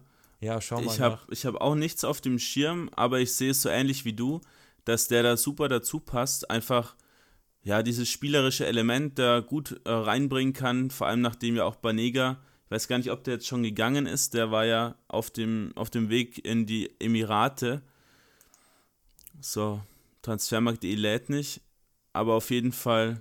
Ähm, ja, also ich habe, also Banega ist noch da, der wird ja zum Saisonende ja, wechseln. Genau. Und Suso war mal für eine Saison ausgeliehen an Almeria, ansonsten genau, aber immer im gerade. Ausland gespielt. Sehe ich auch gerade. Ähm, deshalb interessant, dass der dahin zurückkommt und ja, da einfach auch einen Impact bringen kann, denke ich. Vor allem, wenn man ihn ein bisschen zentraler aufstellt. Ich sehe ihn auch nicht so wirklich auf dem rechten Flügel, den er häufig bei Milan bekleidet hat, weil er dafür einfach ein bisschen zu langsam ist. Aber ich denke, wenn du den auf die 10 stellst, dann kann er da die Stürmer, die ja auch ständig gewechselt werden bei Sevilla, ganz gut in, ja, vors Tor, vor, vor dem Tor in Torgefahr bringen. Ja, also wir waren ja beide schon mal, schon ein paar Mal jetzt bei Sevilla im Stadion, haben uns das da angeschaut und ich finde, was immer dort deutlich ist, die haben einfach so viele Spieler, die technisch extrem gut sind, teilweise inkonstant, aber trotzdem halt immer für so einen Überraschungsmoment auch gut sind. Also Nolito zähle ich da zum Beispiel auch dazu. Und ich glaube, da passt er einfach in diese Riege voll rein. Also wenn Sevilla dieses Spiel aufzieht mit kurzen Pässen, mit überraschenden, ja, Tempowechseln auch, dann glaube ich, kann das eine ganz gute Sache werden für beide Seiten und Suso sich vielleicht auch nochmal wieder fangen und seiner Karriere nochmal neuen Schub geben. Ja, bei Milan wurde er jetzt ja zuletzt von Samu Castillejo, von seinem Landsmann, verdrängt. Ähm, wie siehst du Castillejo? Ja, also ich finde, der hat sich extrem entwickelt. Also kommt natürlich, ist ja natürlich eher ein Spieler, der übers Tempo kommt und dann auch eher fürs Umschaltspiel dann gut ist, eher weniger ein Beibesitzspieler, wie ich finde. Aber ich finde, dass der jetzt gerade bei Milan ähm, echt so die stärkste Phase seiner Karriere hat. Ich würde sagen, dann läuten wir auch direkt mal über und bleiben bei Milan, wo wir schon gerade über sie sprechen. Und da ist ja noch einiges passiert am Deadline Day. Sie haben sich von Piontek getrennt, von Suso auch, das haben wir eben schon angesprochen. Und auch Ricardo Rodriguez, der mal für Wolfsburg gespielt hat, ist auch noch gewechselt. Und dazu gibt es jetzt noch eine Trainerdiskussion. Ja, die Trainerdiskussion, die sprechen wir, glaube ich, gleich an, wenn wir die Transfers durchhaben von Milan. Kurz zu Ricardo Rodriguez, der ist ja zu PSW gewechselt. Ich finde, es wurde auch Zeit. Ähm, ich finde, dass Rodriguez ziemlich von seinen Standards und von den Flanken gelebt hat, aber der war ja nie so wirklich der zweikampfstarke Sprinter, den man da gerne auch mal hinten hat als Außenverteidiger. Jetzt haben sie da mit Theo Hernandez wirklich einen absoluten Glücksgriff sich geholt im Sommer. Und der auch wirklich der Top-Torjäger ist mit fünf Toren schon. Und da Rodriguez, glaube ich, auch einfach zu viel Gehalt gefressen hat, als dass er da auf der Bank setzen könnte, ähm, haben wir dann Laxalt zurückgeholt als Ersatz, weil ja ein anderer Transfer gescheitert ist. Genau, weil ja der Transfer von Anthony Robinson gescheitert ist am Medizincheck und keine weiteren, also da war einfach nicht mehr die Zeit, noch weitere Nachuntersuchungen anzustellen. Dementsprechend wurde der Deal dann abgeblasen und ja, hat dazu geführt, dass sie Laxite jetzt zurückbeordert haben. Ist natürlich für Torino ganz schön bitter, sehr kurzfristiger Transfer dann aber aus Milan Sicht natürlich verständlich, weil sie sonst auch hinten links keine Alternative hätten zum angesprochenen Theo Hernandez. Ich glaube, Rodriguez hätte vielleicht auch ganz gut zu einer Dreierkette gepasst, wo er dann den linken Part spielt, weil er ja doch eher die Qualitäten im technischen Bereich hat, also im Spielaufbau und eben über Standards kommt, aber weniger übers Tempo. Das hätte ihm vielleicht nochmal gut getan. Dein erster Kommentar zu seinem Wechsel war, dass PSW eine sonderbare Station wäre für ihn. Das, denke ich, trifft es ganz gut. Keine Ahnung, was er da jetzt, also ob er da jetzt genau, was er da jetzt genau möchte, weil PSW hat jetzt ja auch nicht die allerrosigsten Aussichten in dieser Saison. Weiß nicht, was sie noch erreichen wollen. Für ihn natürlich wichtig, auch wieder zu spielen im Hinblick auf die Nationalmannschaft. Das ist klar, im Sommer ist, e, im Sommer ist EM. Aber ja, ich glaube, bei Milan war er jetzt auch zuletzt in der Sackgasse. Dann lass uns noch kurz über Piontek sprechen. Der ist ja zu Hertha gewechselt, wurde jetzt quasi von Ibrahimovic verdrängt. Genau. Und ich denke mal, dann gibt es auch keine weiteren Diskussionen. Satan Ibrahimovic hat jetzt in den, ersten, in den ersten Spielen schon gezeigt, dass er in sehr guter Verfassung ist, dass er der Mannschaft absolut helfen kann und auch wieder eine, eine positive Grundstimmung erzeugen kann, bisschen Aufbruchsstimmung auch ja, bewirken kann. Ich glaube, alleine seine, seine Ausstrahlung ähm, wirkt sich da schon sehr positiv aus. Und insofern, ja, gerade dadurch, dass jetzt Rafael Leao auch noch mehr zum Zug kommt und Rebic auch endlich wieder Einsatzzeit bekommt, dadurch äh, ist Milan schon mal offensiv, finde ich, wieder auf einem anderen Niveau und einfach mit mehr, ja, mehr, mehr Charakter irgendwo ausgestattet. Ja, gerade weil Ibrahimovic einfach diesen absoluten Siegeswillen immer hat und dieses von sich dieses bisschen arrogante von sich überzeugt sein, was ich bei ihm ja echt cool finde, weil er sich das auch leisten kann, finde ich, und halt dann die anderen Spieler einfach mitzieht. Wenn dann ein Spieler im Training dann vielleicht nicht Vollgas gibt, kann ich mir gut vorstellen, dass dann Ibrahimovic den auch mal zur Seite nimmt und ihm dann mal eindeutig die Meinung sagt und man dann einfach ja auch noch mehr aus anderen Spielern rauskitzeln kann. Und ja, Piontek ja, hat jetzt zuletzt auch nicht wirklich viel getroffen, und ja, Leao an der Seite von Ibrahimovic, das wirkt so ein bisschen wie Vater-Sohn. Die haben beide schon Bock aufeinander. Leao hat ja auch schon häufiger mal gesagt, dass Ibrahimovic sein großes Vorbild war und er jetzt so glücklich ist, mit ihm zusammenspielen zu können. Deswegen denke ich, dass der da auch extrem davon profitiert, auch von der Erfahrung einfach, die ihn Ibrahimovic mitbringt. Noch relativ unerfahren ist der 20-jährige Alexis Salemakers, der aus der Jugend von Anderlecht jetzt zu Milan gekommen ist. Erstmal auf Leihbasis, dann gibt es eine Kaufoption. Wie siehst du den Transfer? Recht interessant, der kommt ja vor allem im offensiven Bereich zum Einsatz, vor allem als rechter Mittelfeldspieler, aber kann auch so als ZOM spielen. Ähm, ist recht kreativ, hat ziemlich viele kreierte Chancen, habe ich in, bei den Stats gesehen. Aber die Anderlecht-Fans sind nicht so ganz überzeugt, ob er die Qualität für Milan auch hat. Ich habe mich da mal ein bisschen im Internet umgehört und da haben viele einfach gesagt, ja, mehr als Rennen kann der nicht. Und wenn er Glück hat, wird er vielleicht als Rechtsverteidiger Backup eingesetzt. Äh, weiß man natürlich auch nicht, was dann da im Endeffekt dran ist, ob die vielleicht einfach beleidigt sind, dass er gegangen ist. Aber es ist natürlich schon eine recht harsche Kritik für so einen jungen Burschen. Ja, also ich denke, Milan tut da auch frisches Blut immer ganz gut. Sie haben ja auch relativ wenige Spieler jetzt gerade im Kader, die noch blutjung sind. Ich denke da eigentlich nur an Donnarumma. Vielleicht noch Calabria aus der eigenen Leao. Jugend. Gut, Leao, ja. Theo, Theo ist auch noch recht jung. Also ich finde schon, da auch Paketa ist ja noch ein, noch ein recht junges Talent, Benacer auch. Also ich finde schon, dass die da einige gute junge Leute noch im Kader haben, die da auch vielleicht irgendwann mal wieder ein bisschen Wiederverkaufswert bringen. Ja, gut, aber die haben ja alle ihre Sporen auch schon ein bisschen verdient, finde ich. Äh, zumindest auch in recht jungen Jahren schon einige Einsätze gehabt in vergleichbaren Ligen und jetzt aus der belgischen Liga, ja, zu direkt so einem großen Verein zu wechseln, finde ich schon, ja, ist schon noch ein bisschen schwieriger, weil Benacer zum Beispiel kam ja aus derselben Liga, kam aus der Serie A und Theo Hernandez immerhin aus Spanien, also das waren zumindest schon mal ähnliche Ligen von, vom Niveau her. Ob er sich bei Milan jetzt so schnell akklimatisieren kann, ja, wird man sehen. Also ich wünsche ihm da alles Gute, aber ich hätte aus seiner Sicht eher einen Schritt bevorzugt, der zu einem etwas kleineren Verein geht, wo man sich erstmal stabilisiert, gute Leistung zeigt und dann im nächsten Step vielleicht zu Milan geht.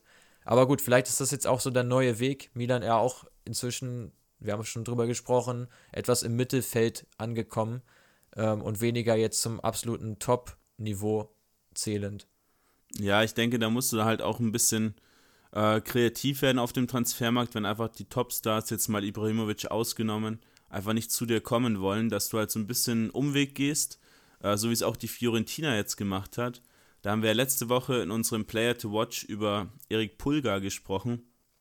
Ähm, ja, ein super Spieler, mit dem sie einfach ja, einen guten Deal gemacht haben, für günstige Konditionen verpflichtet. Und jetzt bekommt er im Sommer drei neue Spieler zur Seite gestellt, die alle drei am Deadline Day nochmal verpflichtet wurden. Ähm, Sufjan Amrabat, dann Kouame, über den wir vorhin schon gesprochen haben, und Alfred Duncan. Sagen die drei dir was?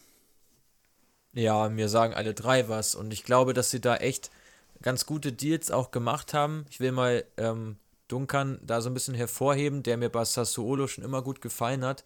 Wirklich so ein Kraftpaket, so einer, der auch marschieren kann, der auch dir Zweikämpfe gewinnt, der technisch gut ist, die Liga kennt. Also ich glaube, da haben sie auf die nächsten Jahre schon mal einen sehr soliden Spieler im zentralen Mittelfeld sich geholt. Und bei den anderen beiden sind für mich so ein bisschen mehr die Wundertüten. Kouame, du hast es vorhin schon mal angesprochen, nicht so die riesen Torquote, aber unfassbares Tempo und auch sehr, sehr hohes Potenzial insgesamt. Wenn man sich in den Foren ein bisschen durchliest, da halten die Fans doch eine ganze Menge auch von ihm und von seiner Zukunft. Und ich glaube, dass gerade Florenz auch ein Verein ist, der jetzt langsam schauen muss, wieder eine neue Generation aufzubauen, weil da doch immer sehr viel gewechselt wurde, sehr viel Betrieb war in den Transferfenstern, was jetzt ja auch wieder der Fall ist. Aber man scheint jetzt etwas mehr auf, ja, auf, auf ähm, zukunftsträchtige Spieler zu setzen. Ja, gerade Kouame, denke ich, der hat jetzt momentan einen Kreuzbandriss, der wird also erst ab Sommer einsatzbereit sein ähm, zeigt ja auch schon, dass man ihn sich jetzt unbedingt sichern wollte. Nicht, dass im Sommer dann ein größerer Verein kommt. Und wenn du den dann im Sommer da zum Beispiel neben Kutrone stellst, denke ich schon, dass es gut funktionieren kann, ähnlich wie mit Piontek. Und ich denke auch, dass das Geld, was jetzt hier rein investiert wurde, waren ja auch knapp 50 Millionen für die drei Spieler jetzt, dass das Geld einfach auch schon von einem äh, Chiesa-Transfer im Sommer quasi vorbenutzt wird. Nicht, dass dann am Ende dann die Vereine das Doppelte verlangen, bloß weil sie wissen, man hat jetzt hier 60, 70, 80 Millionen für Chiesa bekommen. Ähm, lass uns doch eine Liga weiterspringen und zwar äh, einen kurzen Zwischenstopp in der Ligue 1 einlegen. Monaco mal wieder ein paar junge Spieler verpflichtet. Ja, und das, das freut mich auch ehrlich gesagt, dass sie da jetzt wieder so ein bisschen in den Rhythmus gefunden haben. Sie haben da ja auch transfertechnisch viel ausprobiert in den letzten Jahren, hatten ja diese grandiose Transferpolitik, die sie auch weit gebracht hat in der Champions League, da auch tolle Spiele hervorgebracht hat, alle, allen voran natürlich Kilian Mbappé. Ähm, haben dann nachher viel Geld in 16- und 17-jährige Spieler investiert, die sich jetzt letztlich nicht so rentiert haben. Ähm, zwei Beispiele, Jordi Mbula oder Pietro Pellegri, die ja beide jetzt auch noch nicht so den riesen Durchbruch hatten, was man auch ihnen überhaupt nicht verdenken kann. Beides noch extrem junge Spieler und einfach viel zu teuer geholt worden. Jetzt hat man mit Marcelin, mit Chouameni, der aus Bordeaux kam, und Fofana aus Straßburg drei hochtalentierte Spieler geholt, sehr spannende Spieler geholt, die auch schon ähm, ihre Leistungsfähigkeit unter Beweis gestellt haben und beide ja in so einem Bereich sind, so Anfang 20, ja, wo du schon genauer abschätzen kannst, glaube ich, was das Potenzial ja so angeht. Und ihre Mannschaft ist ja ohnehin noch extrem hochkarätig besetzt. Also mich wundert es ehrlich gesagt, dass sie in der Liga so schwach dastehen. Und jetzt mit den Neuzugängen, denke ich, ist die Europa League auf jeden Fall Pflicht. Ja, wir haben ja schon mal ein bisschen über Monaco so im Podcast gesprochen, aber auch schon häufig mal so privat untereinander, dass er häufig das Problem ist, dass da irgendwelche Leute vom Platz fliegen bei den Monaco-Spielen und sie sich damit dann die Spiele so selbst kaputt machen jetzt am Wochenende ja auch wieder zwei Platzverweise innerhalb kürzester Zeit und das Spiel wurde dann auch wieder verloren. Ähm, ich denke, vor allem Chuameni hat da wirklich eine gute Chance, jetzt auch schon in der Rückrunde da als Stammspieler reinzurücken. Äh, 20 Jahre oder 19 Jahre sogar erst, zentrale defensiver Mittelfeldspieler, ein, ein Top-2-Kämpfer und auch schon ein guter Körper, einfach schön robust. Ist er bei Spielern in so jungem Alter auch nicht immer gegeben. Und die Bordeaux-Fans sind auch wirklich extrem traurig, dass er jetzt gegangen ist. Hat zwar 20 Millionen in die recht leeren Kassen gespült, aber fehlt natürlich schon an allen Ecken und Enden. Hat man jetzt auch bei dem Spiel gegen Marseille gesehen. Am Wochenende 2-0-0 gespielt, aber auch ja im Mittelfeld einfach so dieses, ja, dieses vitale Lebenszeichen hat da einfach gefehlt. Ja, und ich finde, wenn man sich Monacos Kader jetzt auch mal so zu Gemüte führt, gerade das zentrale Mittelfeld mit dem ausgeliehenen Bakayoko und Adrian Silva und dazu Chouameni jetzt, ähm, Fabregas und Fofana, dazu noch Golovin, der ja auch auf der 8 spielen kann, das ist schon echt Top-Niveau. Also ich finde, da müssen sie sich eigentlich außer vor Paris vor keinem verstecken. Offensiv hast du dann noch äh, Goebbels, der ja früher mal von Lyon gekommen ist, als sehr hochgehandeltes Talent, auch eins der größten, die sie bei Lyon hatten, waren auch sehr enttäuscht über seinen Abgang. Gerson Martins findet immer besser in die Spur und dann natürlich vorne mit Ben Yedda nochmal den Topscorer schlechthin. Also ja, die Platzverweise, du hast sie angesprochen, spielen da sicherlich eine Rolle, aber rein vom Kader her muss Monaco da eigentlich um die Champions League eigentlich auf jeden Fall mitspielen, finde ich.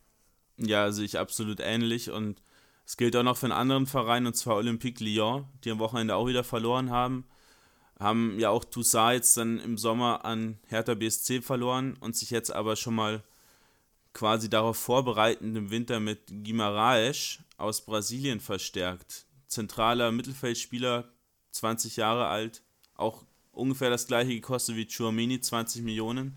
Kannst du den Spieler, bevor er bei Lyon im Gespräch war? Ehrlich gesagt nicht. Ich habe nur durch dich ein bisschen was erfahren ähm, zu den Hintergründen.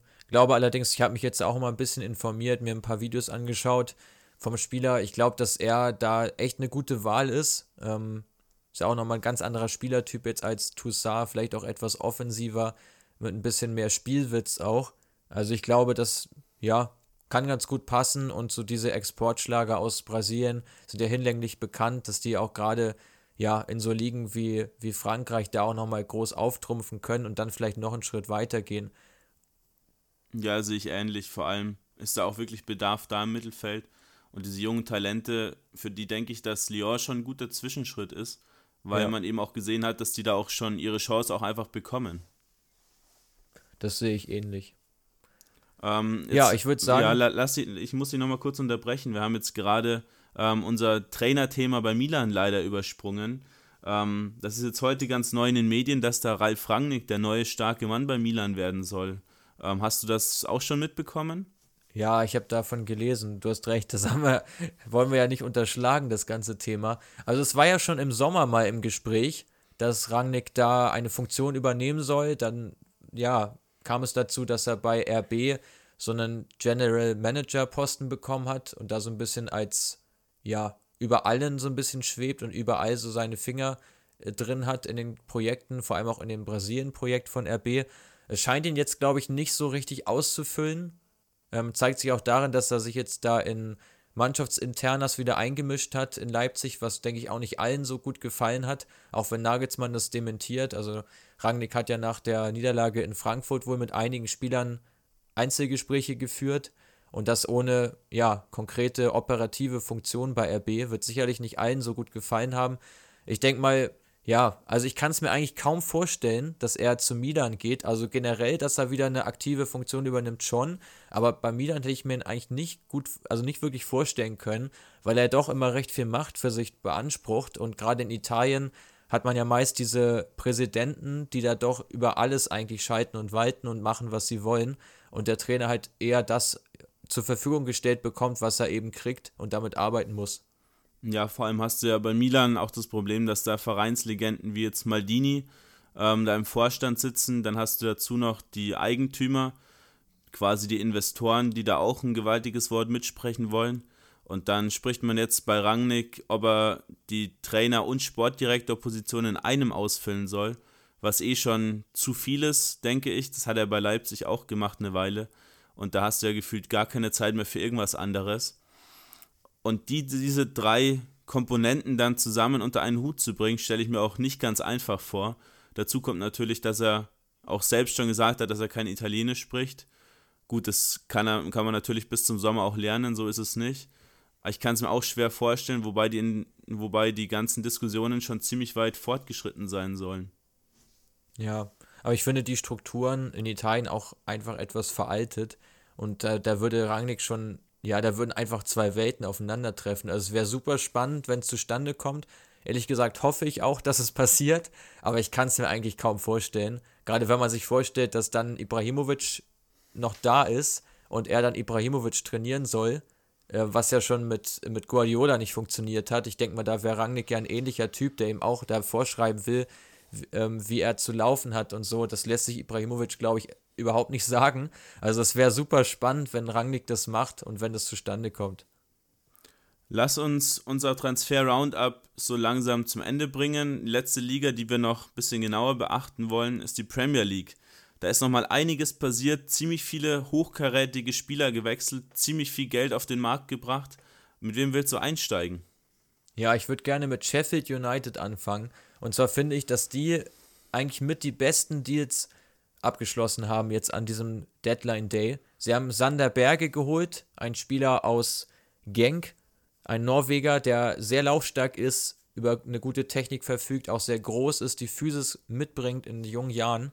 Ich glaube, der kann ihnen nochmal extrem gut weiterhelfen und da auch zu einem sehr, sehr guten Premier League-Spieler reifen. Dazu haben sie Retzos ausgeliehen aus Leverkusen, der als sehr großes Talent auch galt, bis als er oder bevor er zu Leverkusen gekommen ist.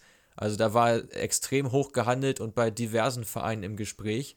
Und dann kam noch Zivkovic, ein ehemaliges FIFA-Karrieremodus-Talent äh, aus FIFA 15, glaube ich, war es, wo er noch bei Ajax gespielt hat und ihm da eine große Zukunft, äh, Zukunft prophezeit wurde.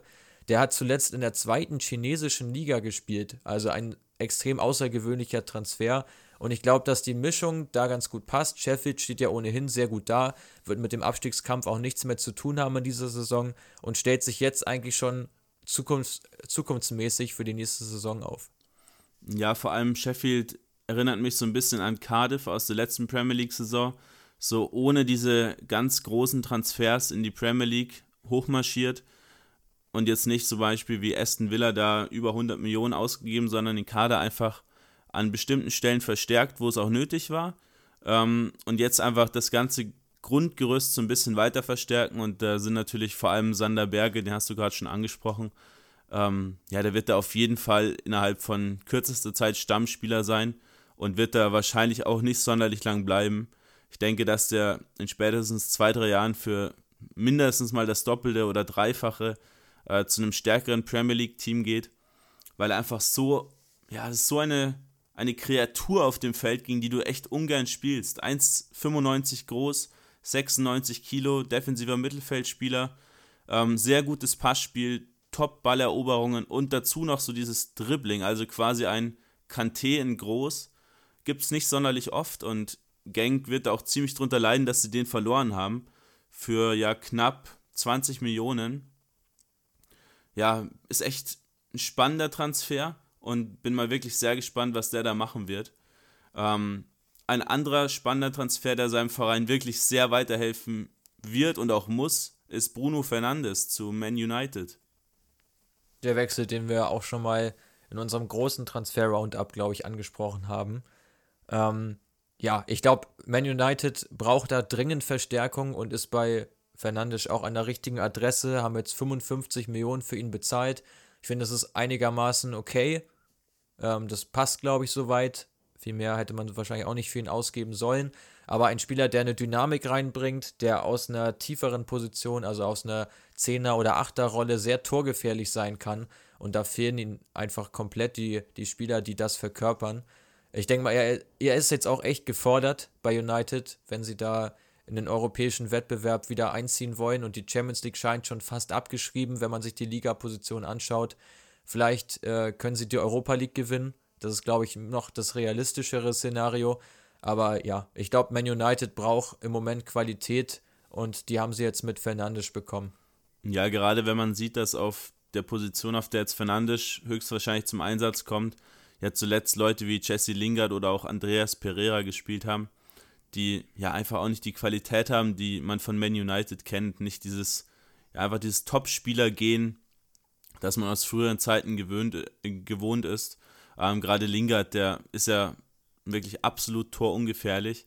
Der hat, glaube ich, 2019 in den Ligaspielen nur eine Vorlage gemacht und kein Tor. Oder sogar gar keine Vorlage. Ich habe die Statistik nicht ganz auf dem Schirm, aber halt einfach total ungefährlich. Ähm, und Fernandes soll jetzt womöglich auch seinen neuen Teamgefährten Odion Igalo füttern, der jetzt für die nächsten Wochen erstmal Markus Rashford ersetzen wird. Ähm, wir haben ja zuletzt schon mal über die möglichen neuen Stürmer für Menu gesprochen. Igalo hatten wir da aber nicht so ganz auf dem Schirm, glaube ich. Nee, ich finde den Transfer auch etwas überraschend. Ähm, Igalo ja für Redford gute Leistung gezeigt, bevor er nach China gegangen ist. Bin mal gespannt, wie er jetzt, in welcher Verfassung er ist, ob bei United da auch so massiv helfen kann. Also, dass sie einen Stürmer brauchen, das steht, glaube ich, fest, steht außer Frage. Ähm, denkst du, er kann United jetzt entscheidend weiterhelfen? Entscheidend nicht, denke ich, aber ist auch so ein Stürmer, wenn der die Bälle bekommt, dann macht er die auch rein.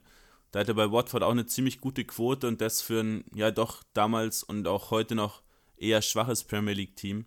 Und ich finde ihn auch ziemlich cool, da doch äh, für Nigeria beim Afrika Cup und auch bei anderen Turnieren immer ganz gut getroffen und ist ein bisschen unterbewertet und jetzt mit Laie, mit Kaufoptionen kann man eigentlich auch nichts falsch machen und so ein, so ein kurzfristiges, ähm, ja, so ein kurzfristiger Ersatz für Rashford, der war natürlich jetzt auch nicht so leicht zu besorgen. Deswegen schon, schon eine gute Lösung, denke ich. Auch Arsenal hat sich verstärkt und zwar haben sie Cedric geholt, Cedric Soares aus Southampton und dazu noch den Argentinier. Ist Argentinier oder Brasilianer? Brasilianer. Ne? Okay. Ich, ich, ich, weiß, ich weiß es gerade gar nicht. Ich, nee, ich glaube, er ist Spanier. Er ist Spanier? Er ist Spanier, ja. Er ist Spanier. Spanier Pablo, den, pa Pablo Mari, genau. Genau, den Spanier Pablo Mari. Wie siehst du die beiden Wechsel? Recht wild, um es mal so salopp auszudrücken. Ähm, gerade bei Cedric ist ja ein sehr sonderbares Transferkonstrukt, was jetzt da gebaut wurde. Der kostet jetzt ja bei der Laie 6 Millionen und ist dann im Sommer ja ablösefrei und wechselt dann ablösefrei zu Arsenal, also quasi schon ein halbes Jahr vor Ablauf so halb verpflichtet. Sowas wäre in Deutschland gar nicht möglich, weil der Spieler nicht ausgeliehen dürfen, ausgeliehen werden dürfen, wenn der, Trans wenn der Vertrag nur noch ein halbes Jahr läuft.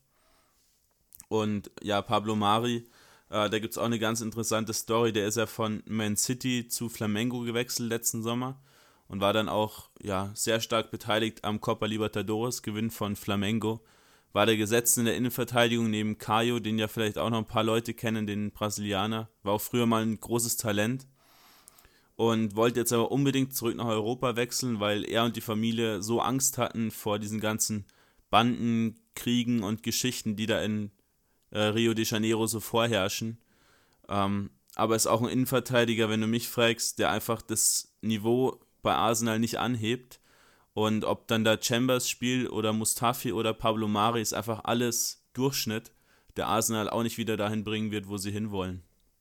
Ja, also wir haben es ja auch schon privat ein paar Mal angesprochen, dass Arsenal da eigentlich mal wirklich Geld in die Hand nehmen müsste, um wirklich Qualität einzukaufen, gerade auch für die Innenverteidigung.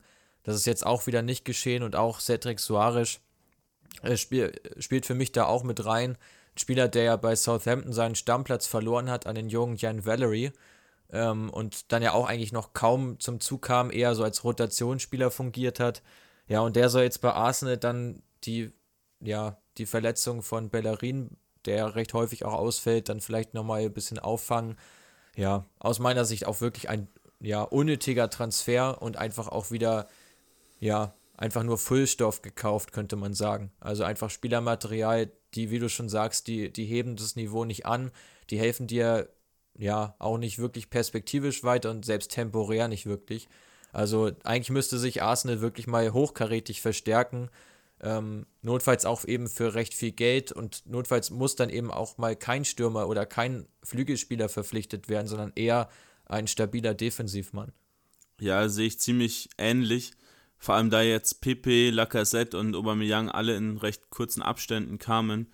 Vor allem da dieser Lacazette und Aubameyang ähm, Deal sehe ich, sehe ich ziemlich kritisch, weil eigentlich beide im zentralen Sturm am besten aufgehoben sind.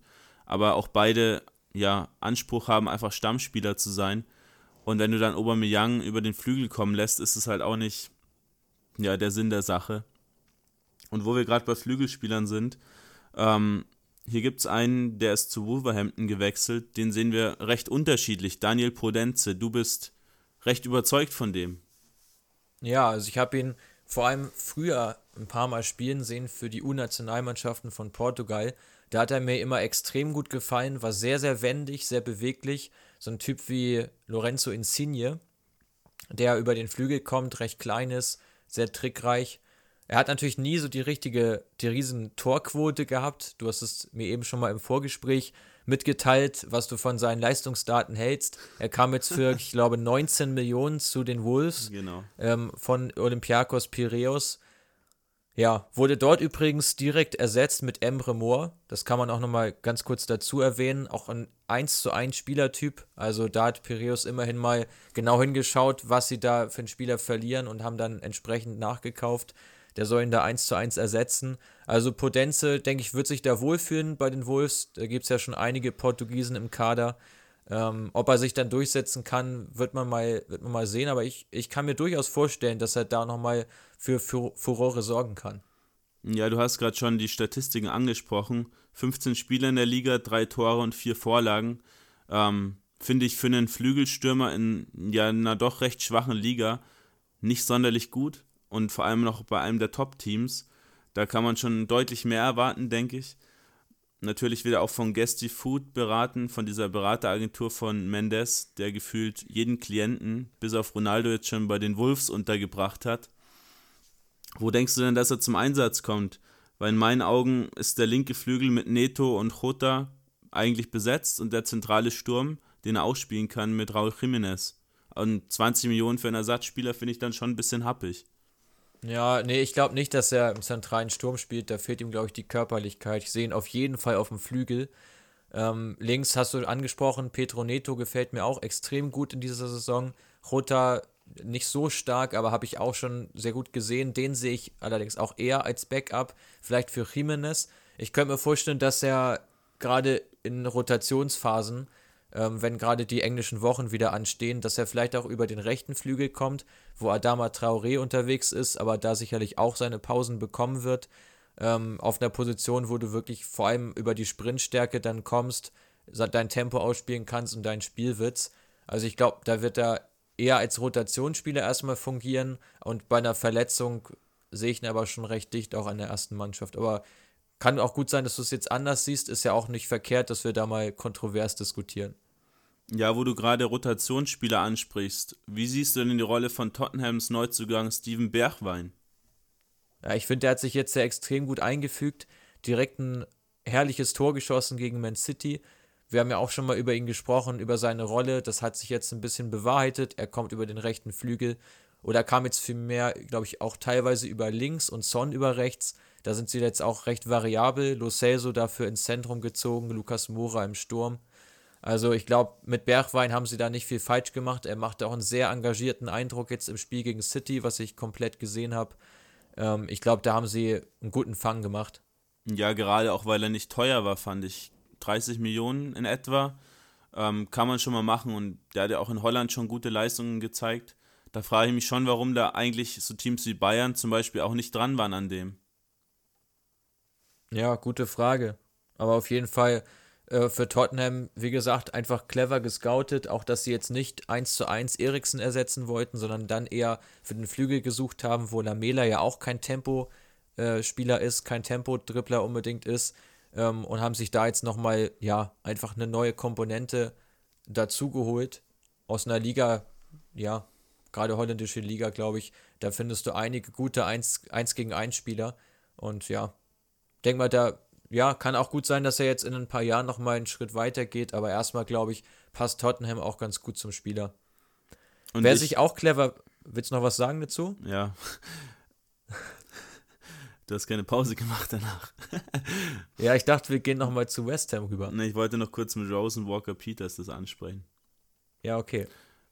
So schlau wie sie offensiv die Kaderlücken füllen, finde ich, dass sie defensiv Lücken aufmachen.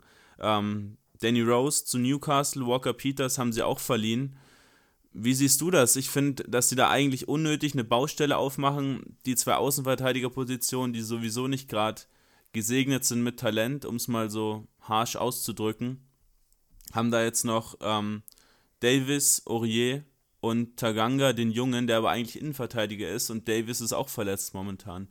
Ähm, ich finde es eigentlich ein bisschen schwach, dass man dann da teilweise mit Vertongen als Außenverteidiger spielen muss. Ja, also ich glaube, bei Rose gab es jetzt ja schon seit Jahren immer wieder Gerüchte, dass er eigentlich wechseln möchte, dann doch geblieben ist. Kann sein, dass da auch irgendwie Unruhe war innerhalb der Mannschaft, dass man ihn jetzt abgeben wollte unbedingt. Und Walker Peters hat für mich einfach noch nicht das Niveau, das sie bei Tottenham brauchen. Ich habe ihn in der Champions League live gesehen, als Tottenham bei Bayern gespielt hat. Und da hat er mir überhaupt nicht gefallen. Also ich finde, da fehlt es einfach in so vielen Bereichen. Ist nicht so physisch, mhm. ist nicht so zweikampfstark, ist aber auch nicht der Allerschnellste. Also ja, sehe ich eigentlich auch nicht so die, das besondere Potenzial jetzt ehrlich gesagt bei ihm. Aber klar, sie haben dahinter wenig, wenig Spieler und haben ja noch einige Wettbewerbe und viele Spiele zu bestreiten. Tanganga, du hast ihn angesprochen, ja, bin mal gespannt, ob er mehr ist als eine Notlösung. Mourinho, der ja auch bekannt für, für durchaus mal so einen jungen Spieler reinzuwerfen und den halt dann noch aufzubauen. Bin mal gespannt, wie viel Geduld er jetzt auch mit ihm hat, weil er ist doch noch sehr, sehr jung und unerfahren.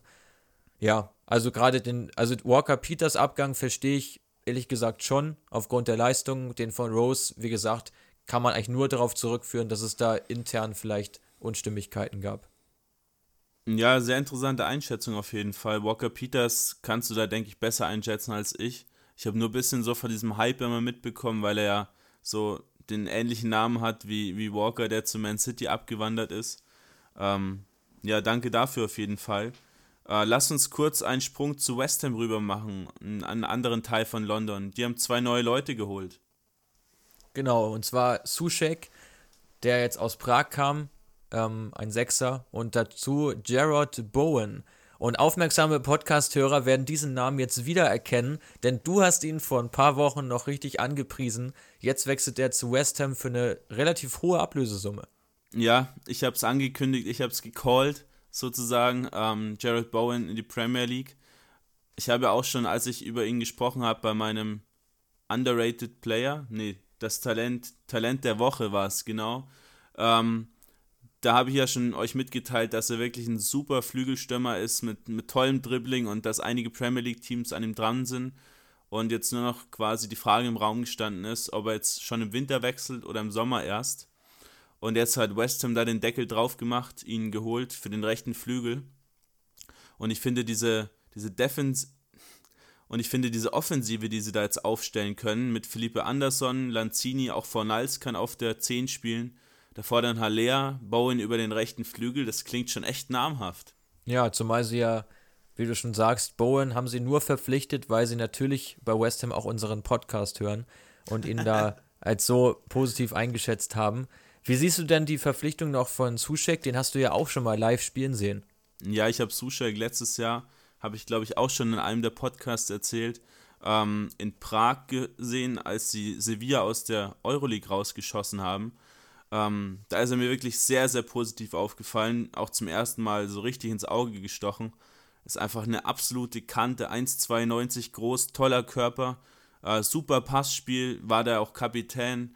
Ähm, also einfach dieser ja, einfach auch wieder dieser aggressive Leader, den die Teams einfach brauchen, wie ich finde. Einfach jemanden, der auch mal auf den Tisch haut und dessen Leistung halt jetzt, ob das Team gut oder schlecht spielt, aber diese Spieler, die einfach immer ihre Leistung bringen können, finde ich schon echt beeindruckend. Und noch dazu ist er sehr torgefährlich. Acht Saisontore in der tschechischen Liga. Also da waren nicht umsonst einige Bundesligisten im Sommer dran. Hat dann ja verlängert bei Slavia und dass jetzt der Wechsel nach England kommt, ist für mich eigentlich fast nur folgerichtig. Da passt er halt auch super hin. Ja, ich glaube, dass West Ham jetzt allgemein eine ziemlich attraktive Mannschaft hat, die auch einen guten Fußball jetzt spielen können. Bin mal gespannt, was sie draus machen. Ähm, haben, sind sie ja auch noch etwas, also ich denke mal, mit den Euroleague-Plätzen haben sie auch nichts mit zu tun. Dazu ist der Abstand einfach schon zu groß. Aber dass sie jetzt in so ein paar Highlights nochmal setzen, erwarte ich ehrlich gesagt schon mit dem Spielermaterial, das sie da jetzt zur Verfügung haben. Ja, auch Lanzini, Fornals, ähm, vorne Sebastian Aller. Dann natürlich noch den überragenden Robert Snodgrass, der jetzt auch plötzlich wieder getroffen hat. Wahrscheinlich auch den, den Druck so ein bisschen spürt durch die Neuverpflichtung. Auch gerade die von Bowen, dass er jetzt, ja, auf, was ja auf seiner Position jetzt passiert ist, dass er sich auch nochmal angestachelt fühlt. Also ich glaube, da kann auch nochmal einiges passieren. Bevor wir mit der Premier League zu, zum Ende kommen, nochmal zwei Vereine, die auch nochmal ein bisschen was gemacht haben. Äh, Aston Villa hat Borja Baston verpflichtet, nachdem sie ja kurz zuvor schon Mwana Samata aus Genk geholt haben. Ähm, ja, wie siehst du den? Der war ja mal bei Atletico recht hoch geratet, sag ich mal. Ist dann ja für 18 Millionen zu Swansea, aber hat ja irgendwie nie was gezeigt. Oder täusche ich mich da? Ja, also ich denke mal, beide sollen so ein bisschen den Ausfall von Wesley auffangen, den wir ja vor ein paar Wochen schon mal, schon mal thematisiert haben. Ähm, Baston, du sprichst ihn an, hat eigentlich auch, ja, hat auch stark nachgelassen nach Anfang, anfänglichen äh, guten Spielzeiten. Samatta finde ich da etwas interessanter, bringt natürlich auch diesen ja recht drahtigen Part rein, der aus Tansania kommt und auch ein ganz ja, außergewöhnlichen Background hat für einen Premier League-Spieler, jetzt mit 27 in die Liga gekommen. Bin mal gespannt, was da passiert, aber ich habe es ja schon mal angesprochen. Ich glaube, Villa wird es weiterhin schwer haben. Sie hängen doch sehr stark ab von Jack äh, Grealish, äh, von Jack Grealish im offensiven Mittelfeld, der ja eigentlich Dreh- und Angelpunkt für alle Angriffe ist. Und wenn er ausgeschaltet wird, was natürlich jetzt auch schon viele Gegner probieren, dann glaube ich, ist es eigentlich egal, wer vorne drin spielt ähm, der wird einfach Schwierigkeiten haben, ins Spiel zu finden und, und eben Bälle zu bekommen, äh, die er verwerten kann. Ja, gerade weil Aston Villa in meinen Augen einfach ein bisschen zu sehr auf Quantität statt Qualität gesetzt hat. Ist natürlich auch schwierig als Aufsteiger da irgendwelche Spieler zu bekommen. Aber da sind halt schon ein paar Spieler auch im Sommer gekommen.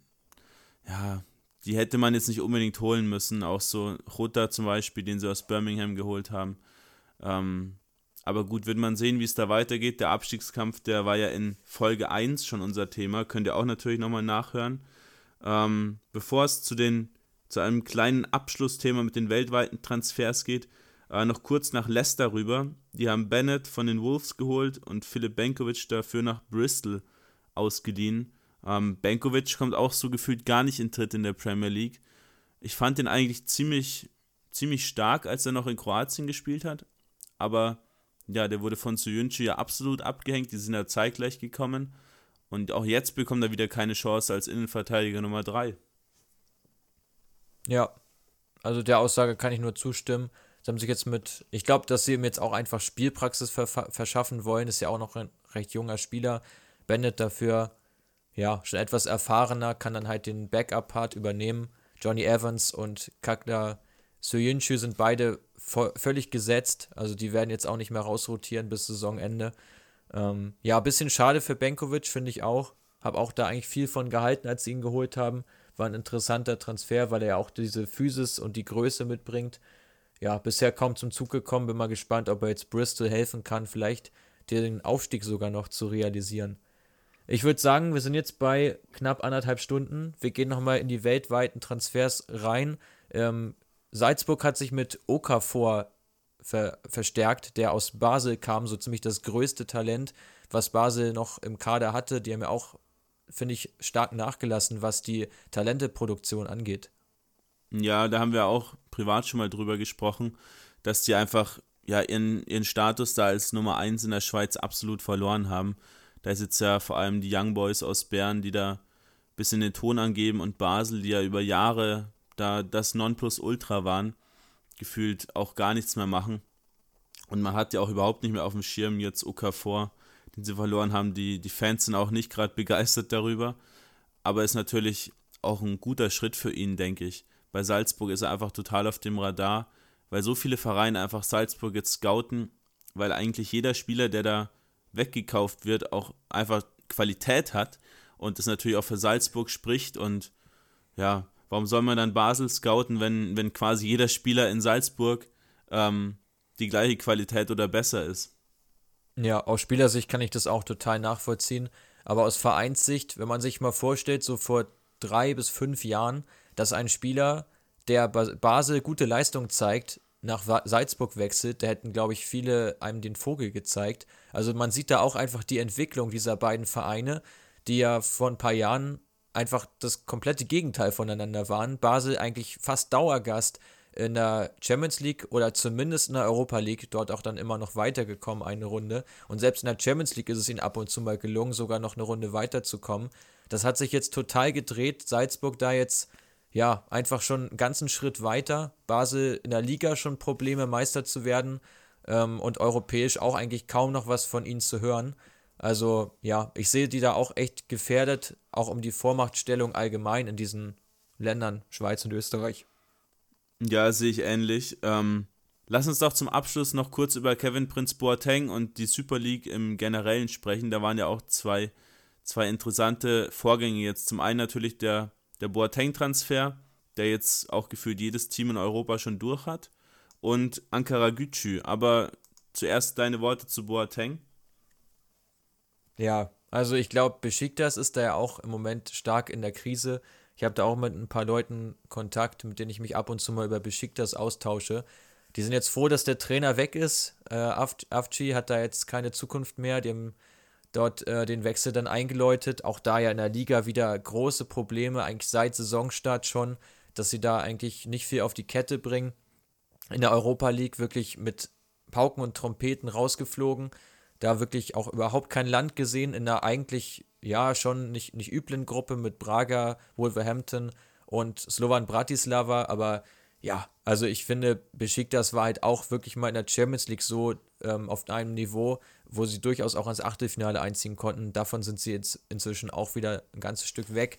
Und ich glaube, dass so einer wie Boateng da auch ähnlich wie Ibrahimovic bei Milan die Mannschaft wieder ein bisschen pushen kann, ein bisschen was in in eine gute Richtung bringen kann, ist natürlich aber auch irgendwo ein Pulverfass. Ja, sehe ich ähnlich, vor allem mit seinem, mit seinem, ja, doch Dickkopf, würde ich mal behaupten, ähm, ist es damit sicher nicht ganz einfach. Aber ja, wird, die schon, wird den schon trotzdem die Qualität auch bringen, die er ja zweifelsohne hat. Aber ist natürlich auch die Frage, inwiefern der dann auch fit bleibt, jetzt auch bei, bei Florenz. Ja, auch irgendwie nie so richtig mal gespielt, weil er immer irgendwie ein kleines Wehwehchen hier hatte, ein kleines Wehwehchen da und dann auch mal gesperrt war. Ähm, ja, bleibt abzuwarten, wie sich das entwickelt. Aber viel interessanter finde ich eigentlich Ankara Gücü. 15 neue am Deadline-Tag. Mich hat das total an mich und auch dich im FIFA-Karrieremodus erinnert. Ja, finde ich, das ist so dieses klassische Szenario. Ähm, man sucht noch nach Spielern, man hat jetzt diese letzten zwölf Stunden, dieser Countdown läuft und dann verpflichtet man einen nach dem anderen für sein Team und wertet es nochmal komplett auf, als wenn man eine Finanzspritze nochmal bekommen hat am letzten Tag. Also unfassbar, dass sowas heutzutage noch möglich ist. Ähm, ich weiß auch gar nicht genau, wie sie das logistisch gemacht haben. Also, dass ein Manager sich um 15 Spieler kümmert und alle Verpfle Verträge dann unter Dach und Fach bringt und die ganzen Medizinchecks, die dann auch noch anstehen. Also, keine Ahnung, wie sie da das gemacht haben, ob sie da einfach auf gut Glück irgendwie verpflichtet haben äh, oder alle einfach schon eingetütet waren, aber sie erst am Deadline Day bekannt gegeben wurden. Ja, keine Ahnung, aber ich glaube, sowas gibt es halt auch wirklich nur in so südeuropäischen Staaten. Äh, da ist sowas möglich. Ja, ich fand es auch sehr amüsant. Ich habe mir auch die ganzen Spiele angeschaut. Da war jetzt auch gefühlt jede Nation einmal vertreten. Wirklich aus allen Herren Ländern sind da die Spieler gekommen, aus Skandinavien, aus, aus anderen Balkanstaaten. Ja, wirklich überall her. Ähm, und da ist natürlich ganz klar hier dieses, dieses Ziel einfach Quantität statt Qualität, weil man sich als Ankara Gücü vielleicht einfach nicht die guten Spieler leisten kann, die man gerne hätte. Und dann ja, macht man eben sowas und 36 Spieler haben sie jetzt im Kader und da wird man wohl hoffen, dass da zumindest ein paar Leute einschlagen. Aber mich erinnert das irgendwie ein bisschen an Paderborn im Sommer. Die haben ja auch ein paar Leute aus der dritten Liga geholt, so Dörfler zum Beispiel oder auch Hilsner, ähm, wo ich auch so das Gefühl hatte, die holen einfach mal so zehn Leute und wenn von diesen zehn dann so drei einschlagen, dann passt das zumindest. Ist dann immerhin besser, wie, wie wenn man keinen holen würde. Ja, das, das ist sicherlich auch wahr. Ähm, ich, ja, ich sehe es auch ein bisschen kritisch, weil letztlich reden wir auch von Menschen. Und wenn du da nicht genau weißt, wie deine Rolle aussieht im Kader und noch so viele andere neu dazukommen, ja, finde ich, find ich einfach schwierig einzuschätzen. Finanziell vielleicht überschaubares Risiko, gerade wenn du aus der dritten oder vierten Liga Spieler holst ähm, und dann vielleicht zwei oder drei voll einschlagen, dann erzielst du natürlich auch mit denen dann entsprechende Gewinne und der Rest geht dann halt wieder weg. Aber ja, ob das so eine organische Kaderplanung ist, das wage ich mal zu bezweifeln. Alles klar, dann denke ich, dass wir die wichtigsten Transfers abgehandelt hätten. Dein Schlusswort zum heute, zur heutigen Folge. Ja, heute war wirklich einiges zu tun. Ich hoffe, wir haben euch Zuhörer nicht allzu sehr überfordert und ihr wart jetzt bis zum Ende noch einigermaßen aufmerksam. Es war wirklich so wahnsinnig viel los am Deadline Day und wir wollten das jetzt mit einer Folge abdecken, haben uns deswegen voll jetzt darauf konzentriert. Ich denke mal, ab nächster Woche werden wir das Ganze wieder ein bisschen entspannter ähm, vornehmen und uns auch auf einige Kernthemen fokussieren, die wir dann vorher ankündigen. Ja, mir hat es trotzdem Spaß gemacht, jetzt nochmal abschließend über alle Transfers zu reden und in den kommenden Wochen werden wir dann sehen, wie die neuen einschlagen. Ja, ich denke, da können wir auch auf jeden Fall dann so nach der, nach der Rückrunde nochmal so ein, ein Update euch geben, wer dieser Spieler dann auch wirklich den Impact gebracht hat, den er bringen sollte. Und dann bleibt mir eigentlich auch nichts mehr weiteres zu sagen, als danke, dass ihr bis hierhin dran, dran geblieben seid. Folgt uns natürlich auf Facebook, auf Instagram.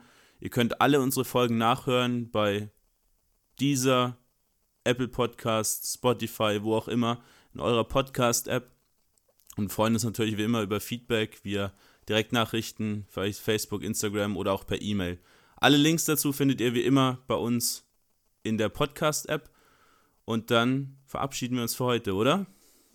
Ganz genau. Bis zum nächsten Mal. Ciao.